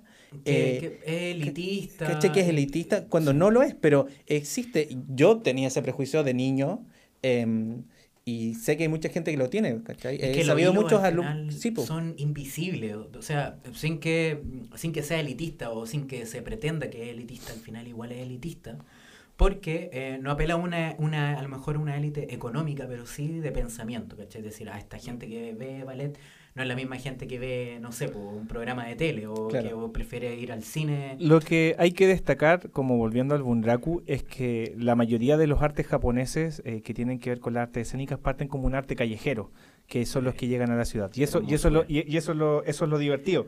Dentro Eh, de los el kabuki no personajes... se supone, perdón, el kabuki no se supone, yo, yo leí la otra vez que estaban como en un río seco y la eh, gente a eso llegaba. ya yo eso yo ya desconozco pues, de- Es como que No, una de el las primeras obras el- estaban en un río seco y la gente llegaba a ver y de ahí iba evolucionando Yo- a tener como una puesta en escena más grande. Sí, yo eso no lo sé. Yo lo que sé es que aparte del escenario tienen un pasillo que se llama Claro. el Hanamichi. Hanamichi. Hanamichi Sakurai, sí. Hanamichi. Es que es como el- la versión de ir al, al IMAX, que es como el 3D. Sí, entonces tenía ahí escenas en el pasillo Claro. y escenas que eran en el escenario. Sí, y que después lo tuvieron que hacer más grande porque la, como que la rompió. Como que... Claro, volviendo a lo que es el bungaku, hay distintos tipos de personajes. El danchichi, de carácter fuerte, el kenbichi, oficiales, el komel, el komei, perdón, héroe, Oh, el waka otoko, joven adolescente, claro, el waka otoko, porque otoko es hombre, waka otoko, otoko. joven adolescente y guapo, ah, el fuke oyama, la madrastra, y okusan, la esposa, hermanas y ancianas. Y claro, actualmente eh, este arte está en, eh, desapareciendo. Sí. Llévenme a Japón, por favor. Yo me ofrezco a pasar 20 años aprendiendo. Yo no estoy seguro, Porque- pero, pero no, si está desapareciendo. Se Está supone que tienes que pasar como 20 años aprendiendo a hacer una mano y, y un pie. Claro. Y como que primero... y después Claro, pues, son es 10 toda años aprendiendo a hacer el pie. Si es que aprendiste a hacer el pie, puede ser la mano. Y si es que aprendiste a hacer la mano, puedes Pero, pasar pero a hacer... hay otra hay otra cosa que es bastante cuando hablamos eh, de sociedad eh, en Japón claro no toda la gente es consciente de las tradiciones al igual que acá por ejemplo eh, qué eh, pena eso. ¿no? no, no, eh, Uno- yo- esperaría yo- yo- que- no, no, no, la, la que- gente, ah, que la ah, gente viendo, viendo, esto- viendo estos canales de sociedad japonesa, la gente va a los hanabi eh, solo por ir. No sabe por qué existe el hanabi en su, en su, En su en su, pueblo, loca- en en su su- localidad, claro. pero eh, se preparan. eh, se, pre- eh, se preparan con escuelas de baile y, y lo hacen, pero no, no, no hay una conciencia de por qué se está haciendo esto. Solo se participa y se va. Y, y ese, y ese tipo de, de- de- claro, hay, hay que ponerlo también ahí en, en la mesa, que en el fondo hay cosas que son eh, bonitas, pero también hay cosas que son realidad, que a- a- en- el capitalismo ha hecho que en el fondo perdamos el tema de la memoria. En el fondo eh, es muy difícil saber dentro de lo que son los carnavales, por ejemplo acá, realmente quiénes son los que van. eh, Las escuelas carnavaleras o las, o la- o las comparsas que acá hacen carnavales la tienen clara, pero las personas que asisten a ver esto, estos espectáculos muchas veces eh, no tienen ni idea de por qué van ni, ni por qué está ocurriendo esto. Por ende es importante hacer ese trabajo de difusión de memoria, eh, por ejemplo, cuando ocurren distintos carnavales acá en San- eh, acá, acá abajo, allí, en el planeta.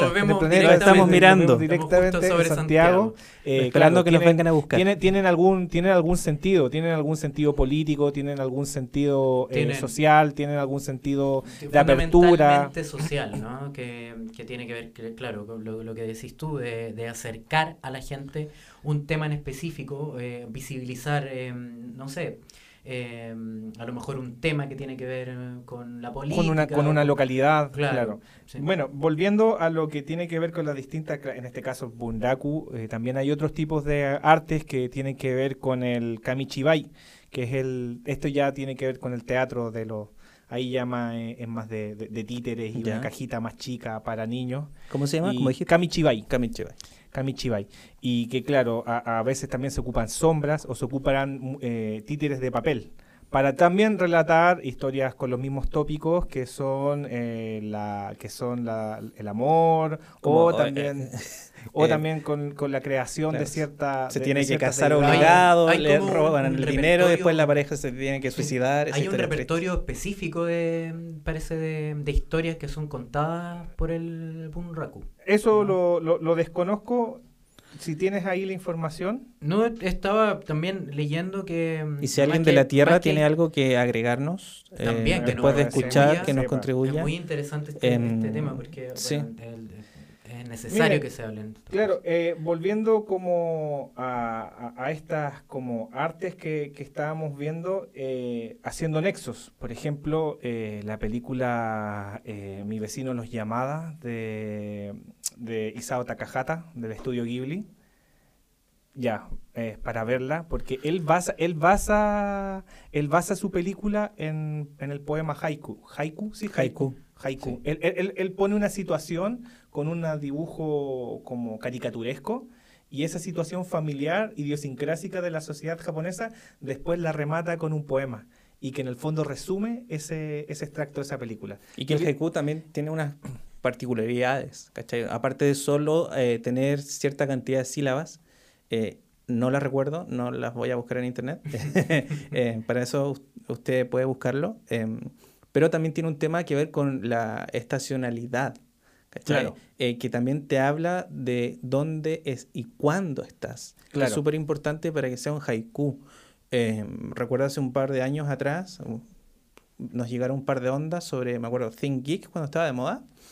Y como que ahí te vendían poleras, como con haiku, sobre, no sé, pues, haiku sobre la tele, sobre la tecnología, pero son- simplemente tenían la misma cantidad de sílabas, pero perdían todo esto que era hablar de un, una estación. O, Claro, o, y- la- y o esta el película- detalle maravilloso de, De la belleza, de la de- belleza, de- cuando del momento, del segundo. Del momento. Eh, en Ghost of Tsushima, ese juego es hermoso. eh, una de las gracias que tiene es que en Ghost of Tsushima tú puedes jugar la versión en blanco y negro. Ah, Como, como la película, ¿cómo se llama este director de los siete samuráis de sueños? Em, de Kurosawa. de Kurosawa. Eh, llama- de hecho, se llama Kurosawa. el, el modo Kurosawa. Mira, Sí, y yo lo, solo lo juego en blanco y negro. eh, tiene el audio en mono ya.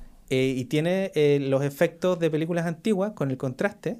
Y en las escenas, en los cutscenes, los fondos de nube parece que son proyecciones como en estas películas antiguas donde ponían Sí. una pantalla y la proyectaban. Es, es muy hermoso el juego. qué hermoso. Y tú puedes ir recolectando haikus. Buena.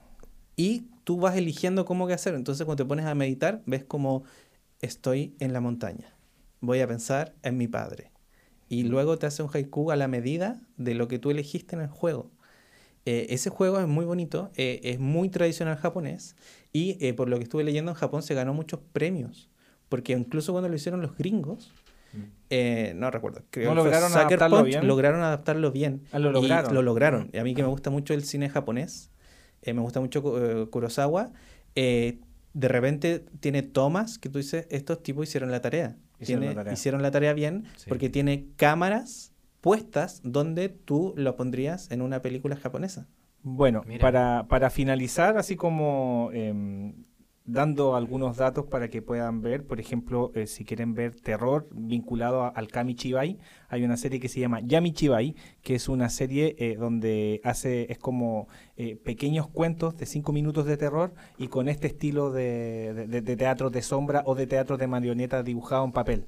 Es bastante bueno. En relacionado al, al Dakugo, eh, hay, un, hay una serie que se llama Kabukicho Sherlock y que se trata de un Sherlock Holmes que, de- que él, él, em, eh, él resuelve casos, pero cuando resuelve casos te hace un teatro japonés. Ah, mira. Es ba- bastante bueno. Y también está metido ahí el tema eh, de lo de si dicen que lo- los personajes trans no existen, esa serie es absolutamente trans. Sí, Aparecen muchos personajes totalmente desde trans. el, día, desde el año 1, ¿no? Que Pero, se pero ese, Sherlock, eh, ese. Sherlock se parece a Superman. No, no, no, no.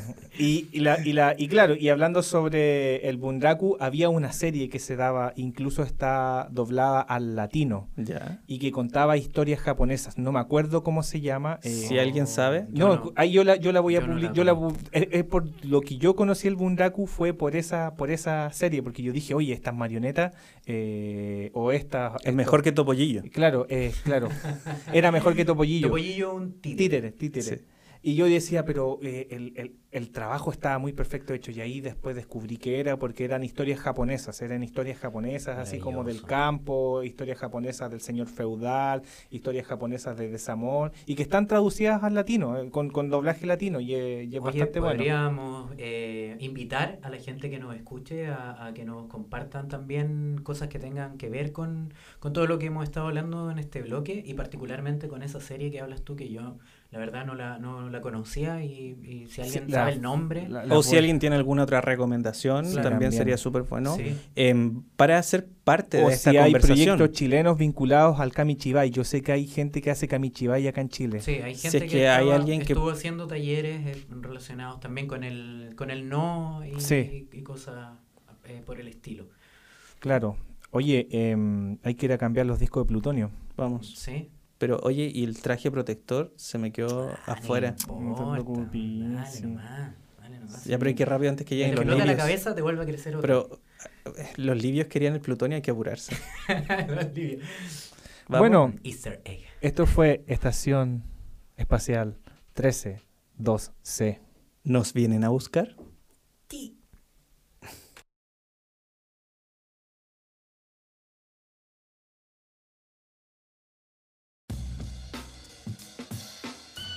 ¿Deseas auspiciar tu marca con nosotros? Contáctate al podcast Estación Espacial 13 2C. ¿Nos vienen a buscar? O al más 569 8444 8058 o en el Instagram crea.estudio. Recuerda que entre todos nos podemos apoyar.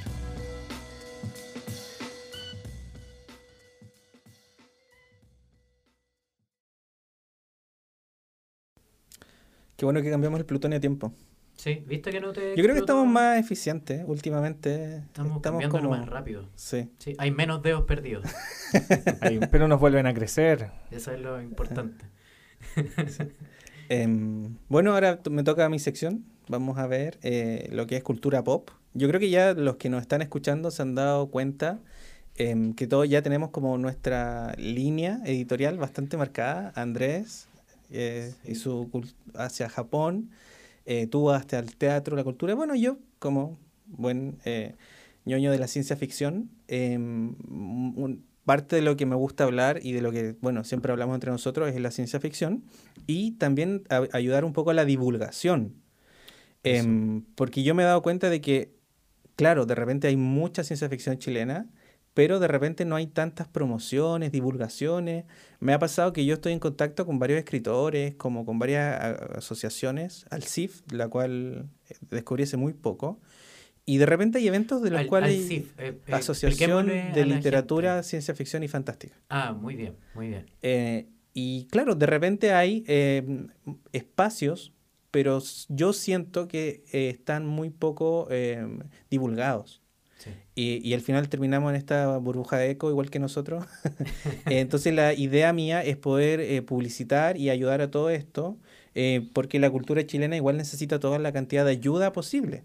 Claro, y aparte, Eh, bueno, con respecto a la ciencia ficción, eh, aquí En específico. en específico, eh, no hay no hay mucho como, o sea, yo creo que existe mucho, pero me refiero como a la divulgación, lo que tú Y, dices, y, y- no hay mucha divulgación. Y, ahí la- es donde quiero, porque por ejemplo, ya, yo sé que nosotros tres somos súper ñoños de la ciencia ficción, pero estoy bastante seguro que ustedes dos no podrían nombrar a, a algún escritor chileno de ahora, No. porque yo conociéndolos, hablando con ellos, conozco a dos o Yo quizás conozco tres. a uno, un compañero, ¿Cómo se llama? Un, un compañero de, de- estación espacial ¿Ya? que eh, escribe, creo, creo que está escribiendo. Tiene ¿Ya? una banda y su en el curso le dicen, ah, ¿cuál es su nombre? Jeremy, pero no me acuerdo su apellido, disculpa.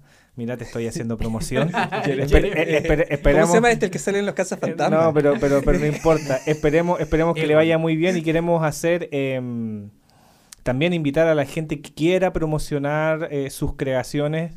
Este lugar está abierto para que ustedes nos puedan enviar, nos puedan comentar. Y claro, esto de alguna u otra forma tiene que ser a través de un intercambio equivalente que en el fondo nosotros difundimos y ustedes nos difunden. Y así todos crecemos juntos y de la mano. Retroalimentación. Sí, Exacto. retroalimentación. Alimentación, alimentación, alimentación. Alimentación. Em, bueno, eh, uno de los primeros que quiero mencionar es em, un canal que encontré eh, que se llama La Bóveda. Búsquenlo en YouTube, es un canal, lo encontré y me gustó mucho. Tiene solo dos videos, Sí, tiene es- muy pocos seguidores, pero están bastante interesantes. él hace, describe... eh, Describe libros, claro. describe libros. Y yo llegué a él porque eh, estaba buscando cosas de Hugo Correa. Hugo Correa em, es como uno de los primeros escritores de ciencia ficción chilena, como más famosos. Es bastante antiguo. Y mm, si es que alguien quiere hablar de ciencia ficción chilena, Hugo Correa es el puntapié inicial. Como que en Chile nace desde él. ¿Cachai? Como que todos somos sus en el, descendientes. en el siglo XX. Cabe, Claro, ca- cabe- moderno. Cabe destacar moderno. que la bóveda no tiene, no es menor, tiene 34 mil suscriptores. No, puede que sea otro. Puede que sea otro, Puede no, que sea porque otro. dice No, eh, este que yo encontré tiene hasta el día de hoy 13. 13. Pero, eh, Chuta. Hay una gran Chuta, diferencia. hay una gran diferencia. Bueno, pero eh, apoyemos al compañero. apoyemos al compañero que yo descubrí. Lleguemos a los 34 mil. Sí, Sí, lleguemos, lleguemos. ayudemos. Ayudémonos Si mutuamente. Ayudémonos sí. mutuamente. Y claro, yo llegué porque estaba haciendo una crítica de Los Altísimos de Hugo Correa, de 1959. Em, aún no he leído ese libro, no lo he encontrado. Pero también ha sido como flojera mía. Estaba terminando el sexto de Duna, así que tampoco he tenido como tanto tiempo. Y después quería volver a releer los de Fundación. Pero este canal me llama mucho la atención porque hace una review de un libro que generalmente no se le da como con mucha difusión em, fuera de estos círculos. ¿Cachai? Como que la mayoría de la gente que escribe ciencia ficción, que lee ciencia ficción chilena, sabe perfectamente quién es Hugo Correa, pero la mayor eh, gente fuera de esta esfera como que lo desconoce. Yo lo Y- estoy conociendo hoy. Bueno. Claro, tú me dices que cuando, desde cuándo escribe. Eh, desde los 50. Imagínate, acá- imagínate en el auge, en el auge de la ciencia ficción, en los 50, pero en Estados Unidos, que está, Eh, que- que- em, Ray está- Bradbury puede sí, ser? po, ¿qué, qué está, qué estaba ocurriendo en Chile en los 50 en la, en la literatura? Hay que pensar también. Sí, También, ese no, es no el sé tema. quién... quién- estaba, bueno, la- los de la generación del, del 50, po, ¿o no? Los O- profes de castellanos no hicieron bien la pega con No, no nosotros. mira, los yo- no, de castellano. estoy- Ahora no es castellano, descubrí que, que es lenguaje. Lo que estoy le- eh, leyendo acá en, en Wikipedia, no sé si, eh, eh, Sí. bueno, a veces eh, no es muy fidedigno lo que dice, pero con este te- tema yo creo que Yo creo que sí. sí. Y Eh, si no lo cambiamos. Sí, ahí lo cambiamos, lo editamos. Eh, dice que eh, nació en el siglo XIX con dos autores, con un gringo que supongo, no, un, un inglés que supongo que estaba radicado acá eh, en, en Chile, que se llama Benjamin Talman, Ujú. y eh, con un libro que se llama El espejo del mundo, y eh, Francisco Miralles, eh, desde Júpiter. Eh, yo creo que eh, siendo muy seguidores de lo que hizo Julio Verne, ¿no? Eh, Claro. Como en esa línea. Y mira, dice que durante el siglo XX numerosos autores aportaron a este subgénero literario, entre ellos Pedro Siena. Pedro Siena es el- un actor ¿Ya? eh, bien conocido por haber hecho el, el Usar de la Muerte. Ah. Eh, el Oh, que él dirigió, a la obra. Claro, sí, que la obra está, la obra de la Pato Gallina está Sí, basada sí. en la película de, Sí. de Pedro Siana, que dirigió, escribió, eh, actuó, eh, hizo el catering, hizo el canapé, la hizo toda. Vicente Huidobro también creo que aquí, bueno, según esto, yo desde la ignorancia, Juan Emar, Luis Enrique Délano, Enrique Araya Estamos, Gómez. habla- estamos hablando de la generación del 50. Estamos, no, estos son a- anteriores. José Victorino Lastarria también. Quiero- aportar Adelante, algo que la, adelante, la adelante. generación del 50, claro, quien destaca es la Furcade. La Furcade. Eh, es importante eh, pensar que dentro de todo el paradigma de lo que estaba ocurriendo en Chile, Chile estaba de alguna u otra forma recién como formando una idiosincrasia y también en la música ocurría eso ¿Ya? porque en la música eh, no estaba en esa época eh, una industria, por así decir, que en Estados Unidos ya eh, habían instrumentos eléctricos funcionando. No, acá estaba todavía el tema de la música más vinculada a la composición de la academia. Así que, claro, yo creo que el autor el que te- tú nombras es un solitario Sí. y un adelantado. Un adelantado a, a su época. Claro, y- Eh, eh, em, y sobre todo porque la ciencia ficción, incluso hoy, eh, yo les conté, yo he conocido, em, conocí a una niña que estudió literatura en la Chile y decía que ella no leía ciencia ficción, solo leía como cosas de verdad. Y mm, cuando uno escucha todos estos podcasts de ciencia ficción latinoamericana, es, un, es algo constante eh, contra lo cual se tiene que pelear mucho, que más allá de la difusión, es que el público como que no lo toma muy en serio. Es que, te digo una cosa, tiene que ver también con la raíz eh, de rescatar cierta, ciertos paradigmas con las artes acá, por lo menos en Chile, que está como visto desde una plataforma como que el arte tiene que tener una función política, no de diversión, y se cree que el, el mundo mágico del, dentro de la escritura o la ciencia ficción es para divertir. Claro. No es como para formar eh, un pensamiento crítico, no es para formar memoria como lo hacen muchos otros escritores que son los que eh, se han como consagrado Claro, pero de los que- grandes claro, y, es, y es curioso porque si se ponen a pensar, la mayoría de la ciencia ficción es súper filosófica. Sí. Y ahí podemos... Son alegorías es- de la vida y de posibles futuros. Claro, y sobre todo el cyberpunk eh, es un antisistema, ¿cachai? El cyberpunk japonés es súper filosófico, Claro. eh, Ghost in the Shell, Descartes, Sí. ¿cachai? Y ahí podríamos estar hablando tres, cuatro horas. Em, pero claro, tiene un poco que ver con que eh, no es tomado muy en serio, aparte de no ser difundido. Mm. Y por eso yo quiero eh, ayudar a este canal que descubrí, que se llama La Bóveda. Mm, Si es que hay otro, quizás nuestro amigo va a tener que mejorar su, Sí. su CEO. Sí. Em, ¿Por qué? Porque... Co- co- co- co- co- co- contáctanos. Claro. ¿Ya? Eh, y el otro libro que también está haciendo el, el- el review es eh, Jurassic Park.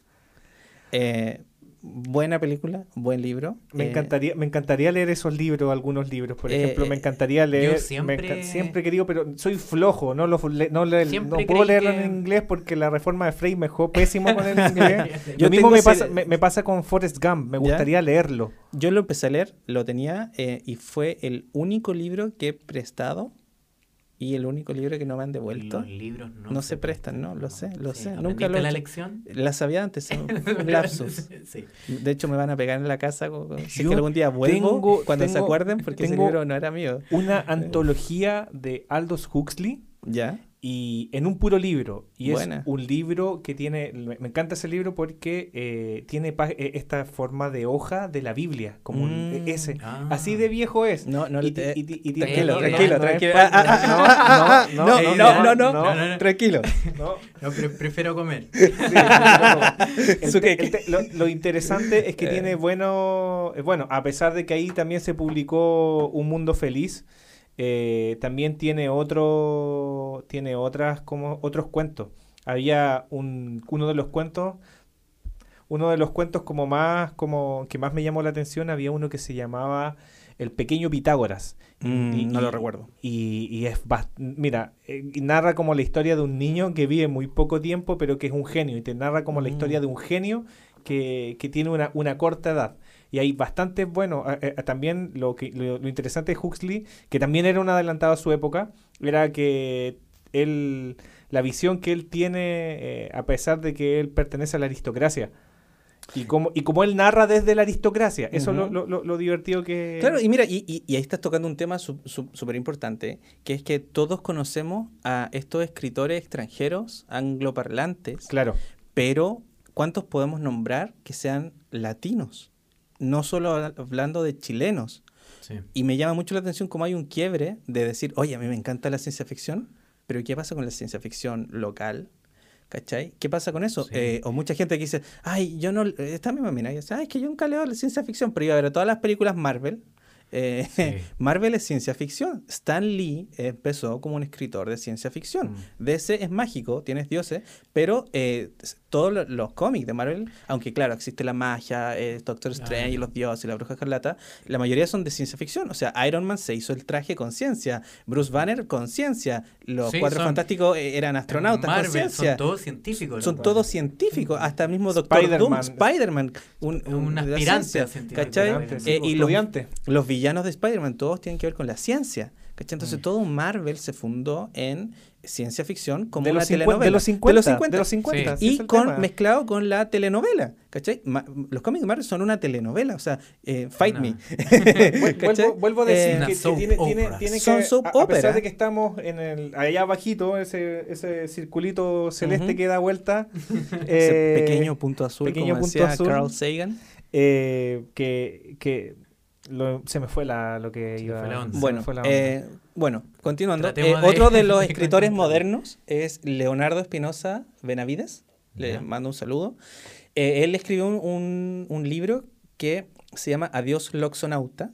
Loxos por las arañas, arañas de rincón, que es un libro de ciencia ficción eh, y lo mejor que tiene es que es en el format, formato pulp, que son estos libros chiquititos, como, como estos libros antiguos. No sé si tú alguna Sí. vez alcanzaron yo tenía una colección de libros como de los años 40, ni siquiera De- son de los 50, son como de los 40. Son, son como, cortos. Como súper cortos. Mm. Y todos los libros de Siech Ediciones, eh, Siech como la Siech de Duna, eh, una buena referencia ahí que hicieron, tienen este formato pulp y que es súper bacán porque el formato pulp trata de acercar a la gente como esto es la literatura, pero como que llegue a la gente, el ¿cachai? formato el que formato ocupaban pulp para... de eh, las historias de detectives, las historias noir, Claro, y todos el- venían el en este formato formato. que ocupaban para como adquiere tu libro Sí, con pues, las últimas pero lo que quería lo que quería comentar era que eh, vuelvo a insistir que acá lo que tiene que ver con literatura no voy a ocupar lamentablemente pero está fundado bajo a- al arraigo de buscar una idiosincrasia chilena al arraigo de buscar eh, justicia política en algunos casos. Pero claro sería interesante eh, tocar esos mismos tópicos pero desde una ciencia ficción. Claro. Claro, porque, porque en el fondo, en el fondo también eh, eh, es interesante y es inteligente describirse ese tipo de, de cómo generar un mundo, de cómo generar una filosofía. Claro, está el, el- el tema de, de este caballero que escribió la fundación, que hizo todo una Che, pues Isaac Asimov, todos sus libros son como el mismo universo. el Sí. mismo universo, hizo todo Sí. un, Oye, mismo con, universo. con respecto a eso mismo, que tiene que ver, que, bueno, eh, como desmitificando un poco que la ciencia ficción es para infantes o para Ujú. cabros chicos, no sé.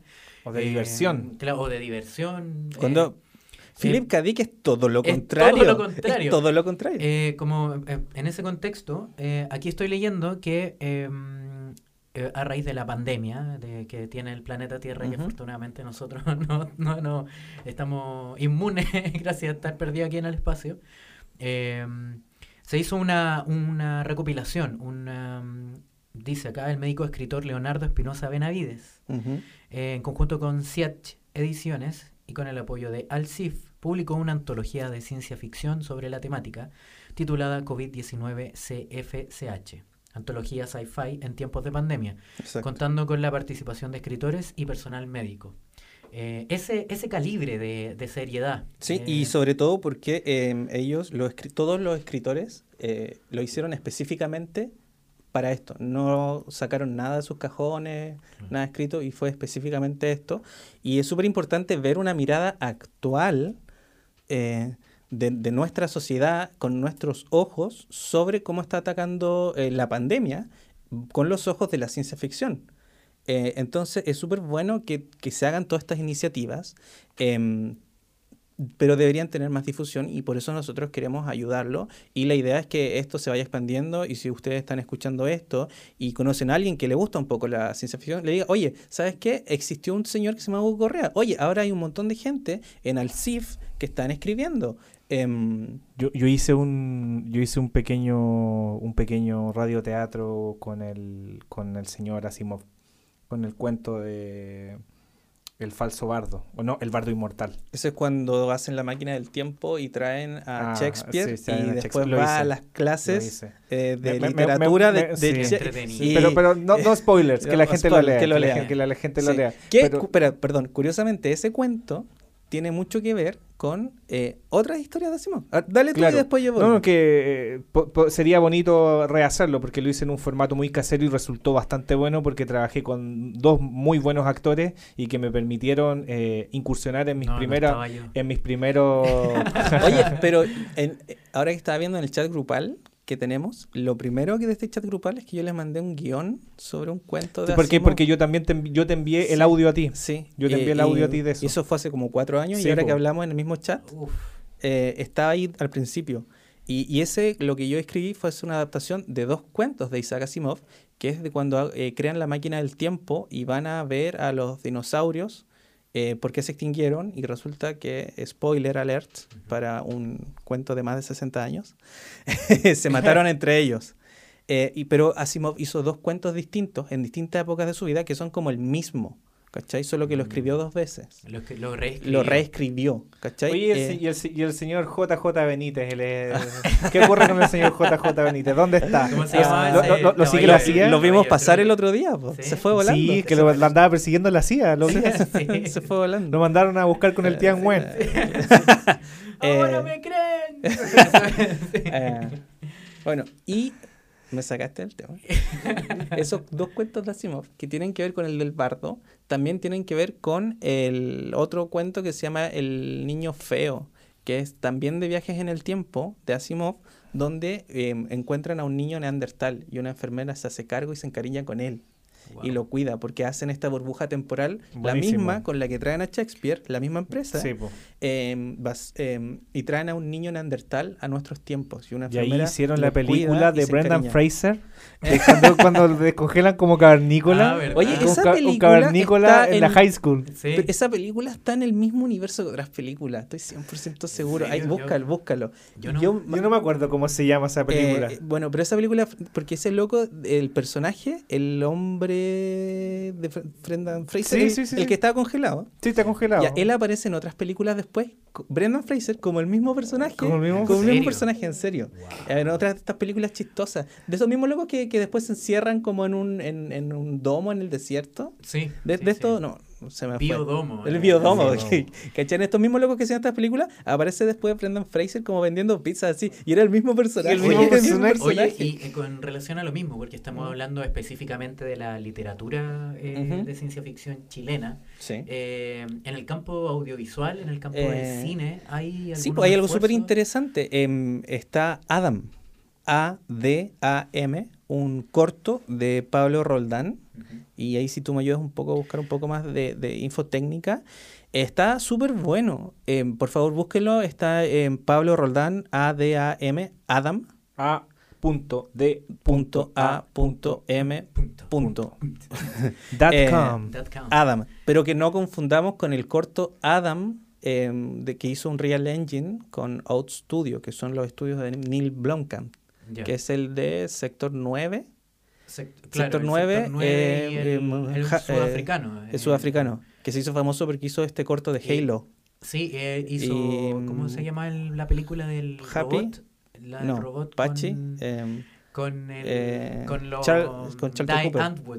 eh, Sí. Ah, ya, esa Em, película. sí. Chapi, Chapi. Chapi. Fue, eso Chapi. fue un buen intento, pero no lo logró. No, un buen no, intento. no, Es que es un intento hasta- de, de- de llegar un poco al cyberpunk, pero termina siendo como... Forzado, es que los Die forzado, Antwood no forzado. actúan muy bien, la verdad. Es que, es que no actúan. Es que lo, lo- lo que, lo que pasa, ellos mismos mira, haciendo lo que, ellos ¿Sabes que esa mira, película me cuando tomó- yo, yo vi y ahí sale cuando yo vi Chapi, yo dije, hoy voy a ver un, voy a ver una película que parezca así eh, un género de videojuego, un beat 'em up, Sí. así como un, un Street of Rage o ese tipo de videojuego, y resultó ser cualquier otra cosa. Cuando daba la, la- la estética para eso, Sí, para pues, que pero, oye, viera- hay una película con, con Charlton Cooper que es el, el robot, ya que em, es como en ese estilo, como en primera persona. y con, claro, como derrotarlo a todos en el barrio, sí, sí, y es en grabada en primera persona. Mira. Em, Oye, el- eh, con- Bueno, Adam, de Pablo Sí. Roldán, está súper bueno. eh, tiene una calidad que a mí me sorprendió para ser chilena, y eso lo digo con mucho respeto. Em, está bastante bueno, pero la gracia es que Adam, al parecer, es un intento de hacer un largometraje. Claro, porque es un cortometraje. Es un Está- cortometraje, pero está en YouTube los primeros, ¿cuántos son? 6, 7 minutos. eh, y está muy en la onda de. eh, y- encontré mucho parecido a lo que es Blade Runner 2049. Sí, tiene- Como que tiene ahí- esta estética de, del- tomaron- tomaron tomaron- bastante de, Sí. de ahí. em, y está súper interesante. Así que si alguien puede echarle una mirada eh, y tratar de apoyar a estas iniciativas, porque aquí las pocas cosas que hay como de ciencia ficción de cine chileno. No sé si yo tengo Mm. alguno que me viene a la mente. No, yo de hecho estaba pensando lo mismo. me acuerdo que una vez en TVN hicieron una serie de unos locos que eran como con poderes. Y había, El Gen Michima. el Gen Michima. Gen Era re mala. Era mala, Era pero mala, era buena. Pero era buena, claro. Porque Porque el se loco con el el pescadito. Y después llegaban, a- estaban en Plaza de Armas. Tenía, tenía, según Que- mi criterio, tenía buenas actuaciones de algunos sí, actores. tenía Pero como que la, lo que me pasaba. Evidencia ovni. Evidencia. Ovni. Eso eran como recreaciones. No, pero maravilloso. No, habían pero ese- no, habían no, unas ¿sabes cuál era recreaciones. mejor? OVNI con Patricio Bañados. Pero es que esa es lo mismo. Después se llamó Evidencia Ah, después se llaman, pucha, es que Sí, yo no estaba. pero es que ya. de, de hecho ahí hace poco con uno con unos colegas a través de video videollamada vimos el caso de Irenco.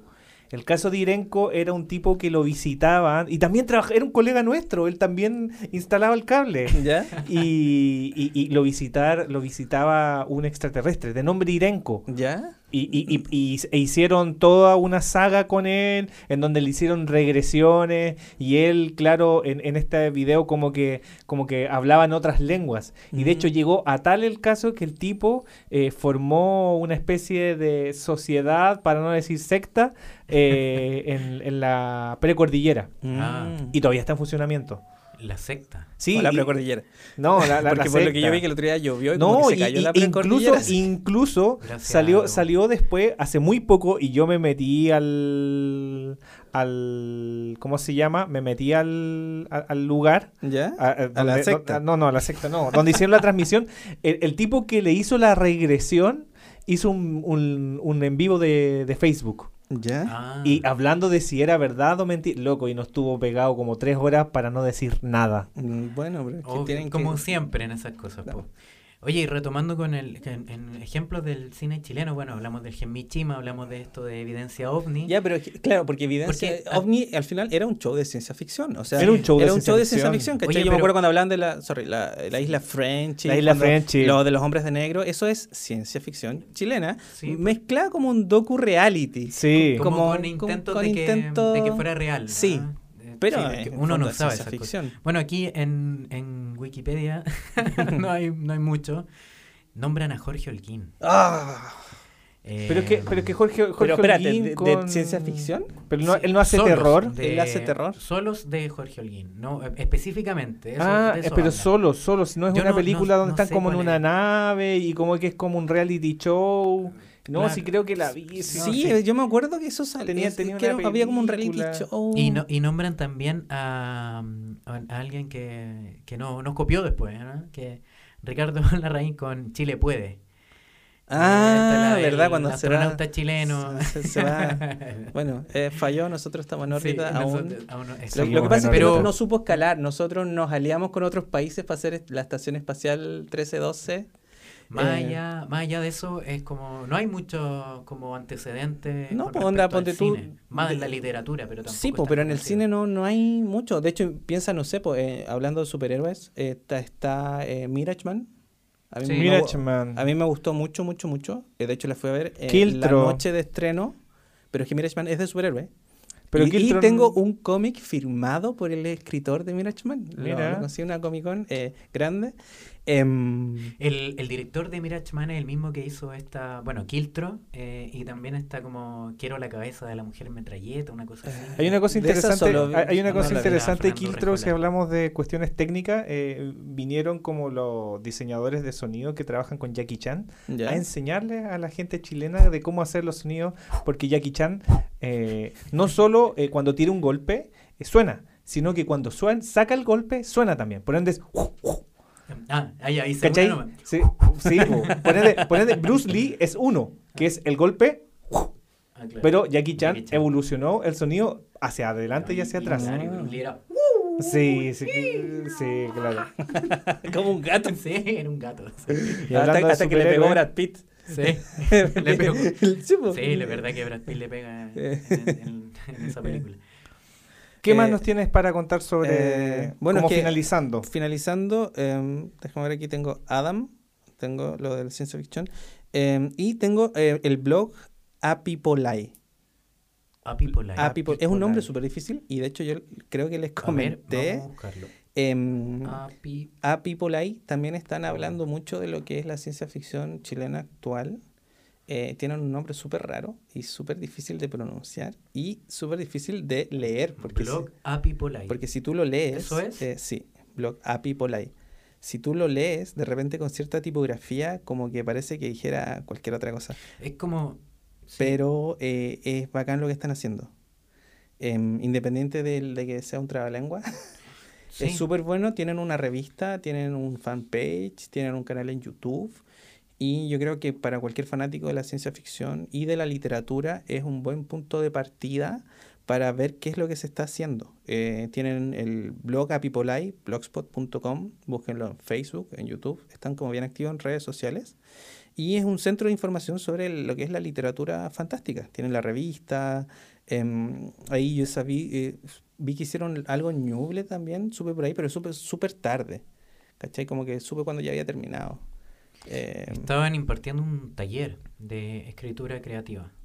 Ciencia ficción, Sí. terror y fantasía. Aquí estoy Sí. revisando su, Sí. sus redes eh, sociales. tiene hartas cosas, así que véanlo, búsquenlo, eh, síganlos, Es coméntenles. que esta- estas cosas, estas cosas eh, como fenómenos culturales que ocurren en este país, que son más bien locales, eh, funcionan para fanáticos. Es como Exacto. e- ese, ese es el tema. Por ejemplo, en el tema de la música hay una cuestión que dicen, bueno, eh, ¿qué pasa con la música, eh, con la música actual de, de composición, que podríamos llamar música contemporánea?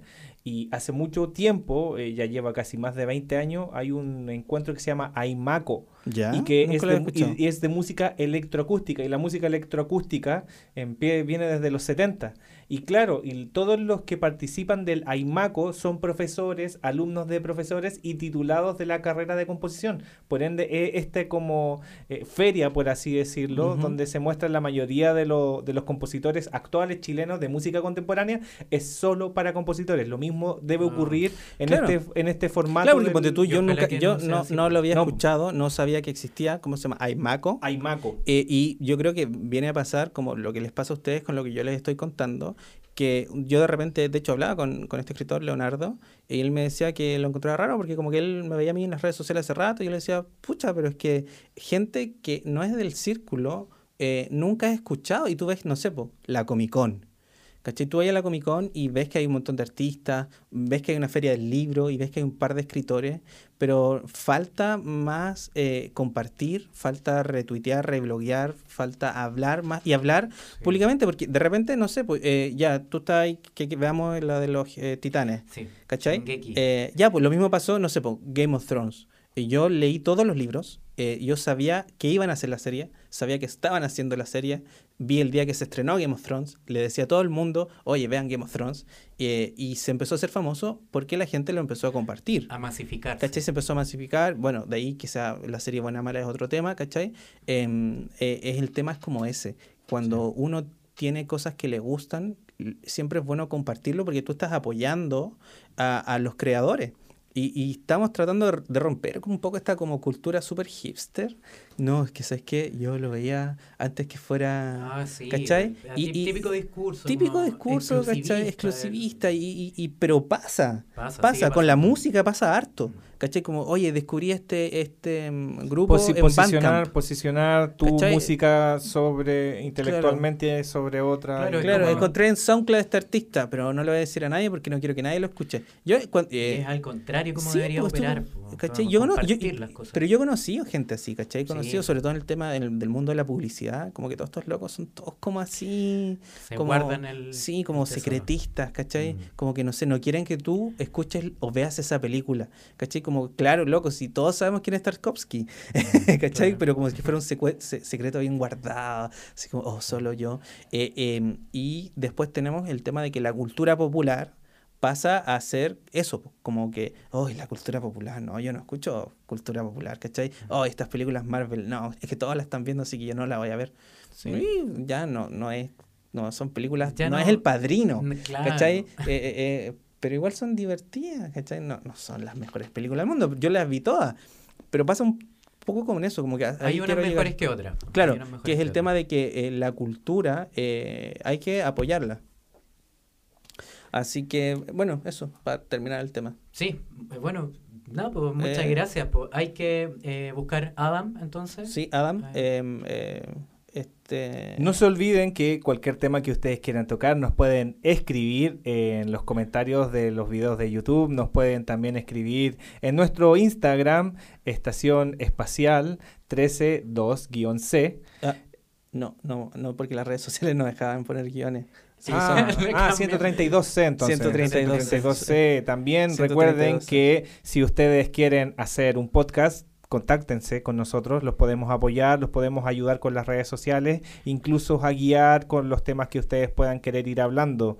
Eh, si usted tiene una marca que quiere también, venga por acá y también nosotros los vamos a apoyar. Como hemos estado hablando todo el podcast, ayúdense, ayudémonos entre Sí, todos. sí. retroalimentación, y compañerismo. Esto es una conversación, entonces si hay algún tema que nos quieren debatir, corregir, contraargumentar, eh, nosotros estamos proponer. proponer. Nos también. podemos equivocar. Nos podemos equivocar. podemos De hecho, no, de, de hecho son eh, un- una serie de equivocaciones con algunos unas luces entre Sí. medio. Bueno, Con gracias a una, una serie de eventos desafortunados nos llevó a estar aquí hoy.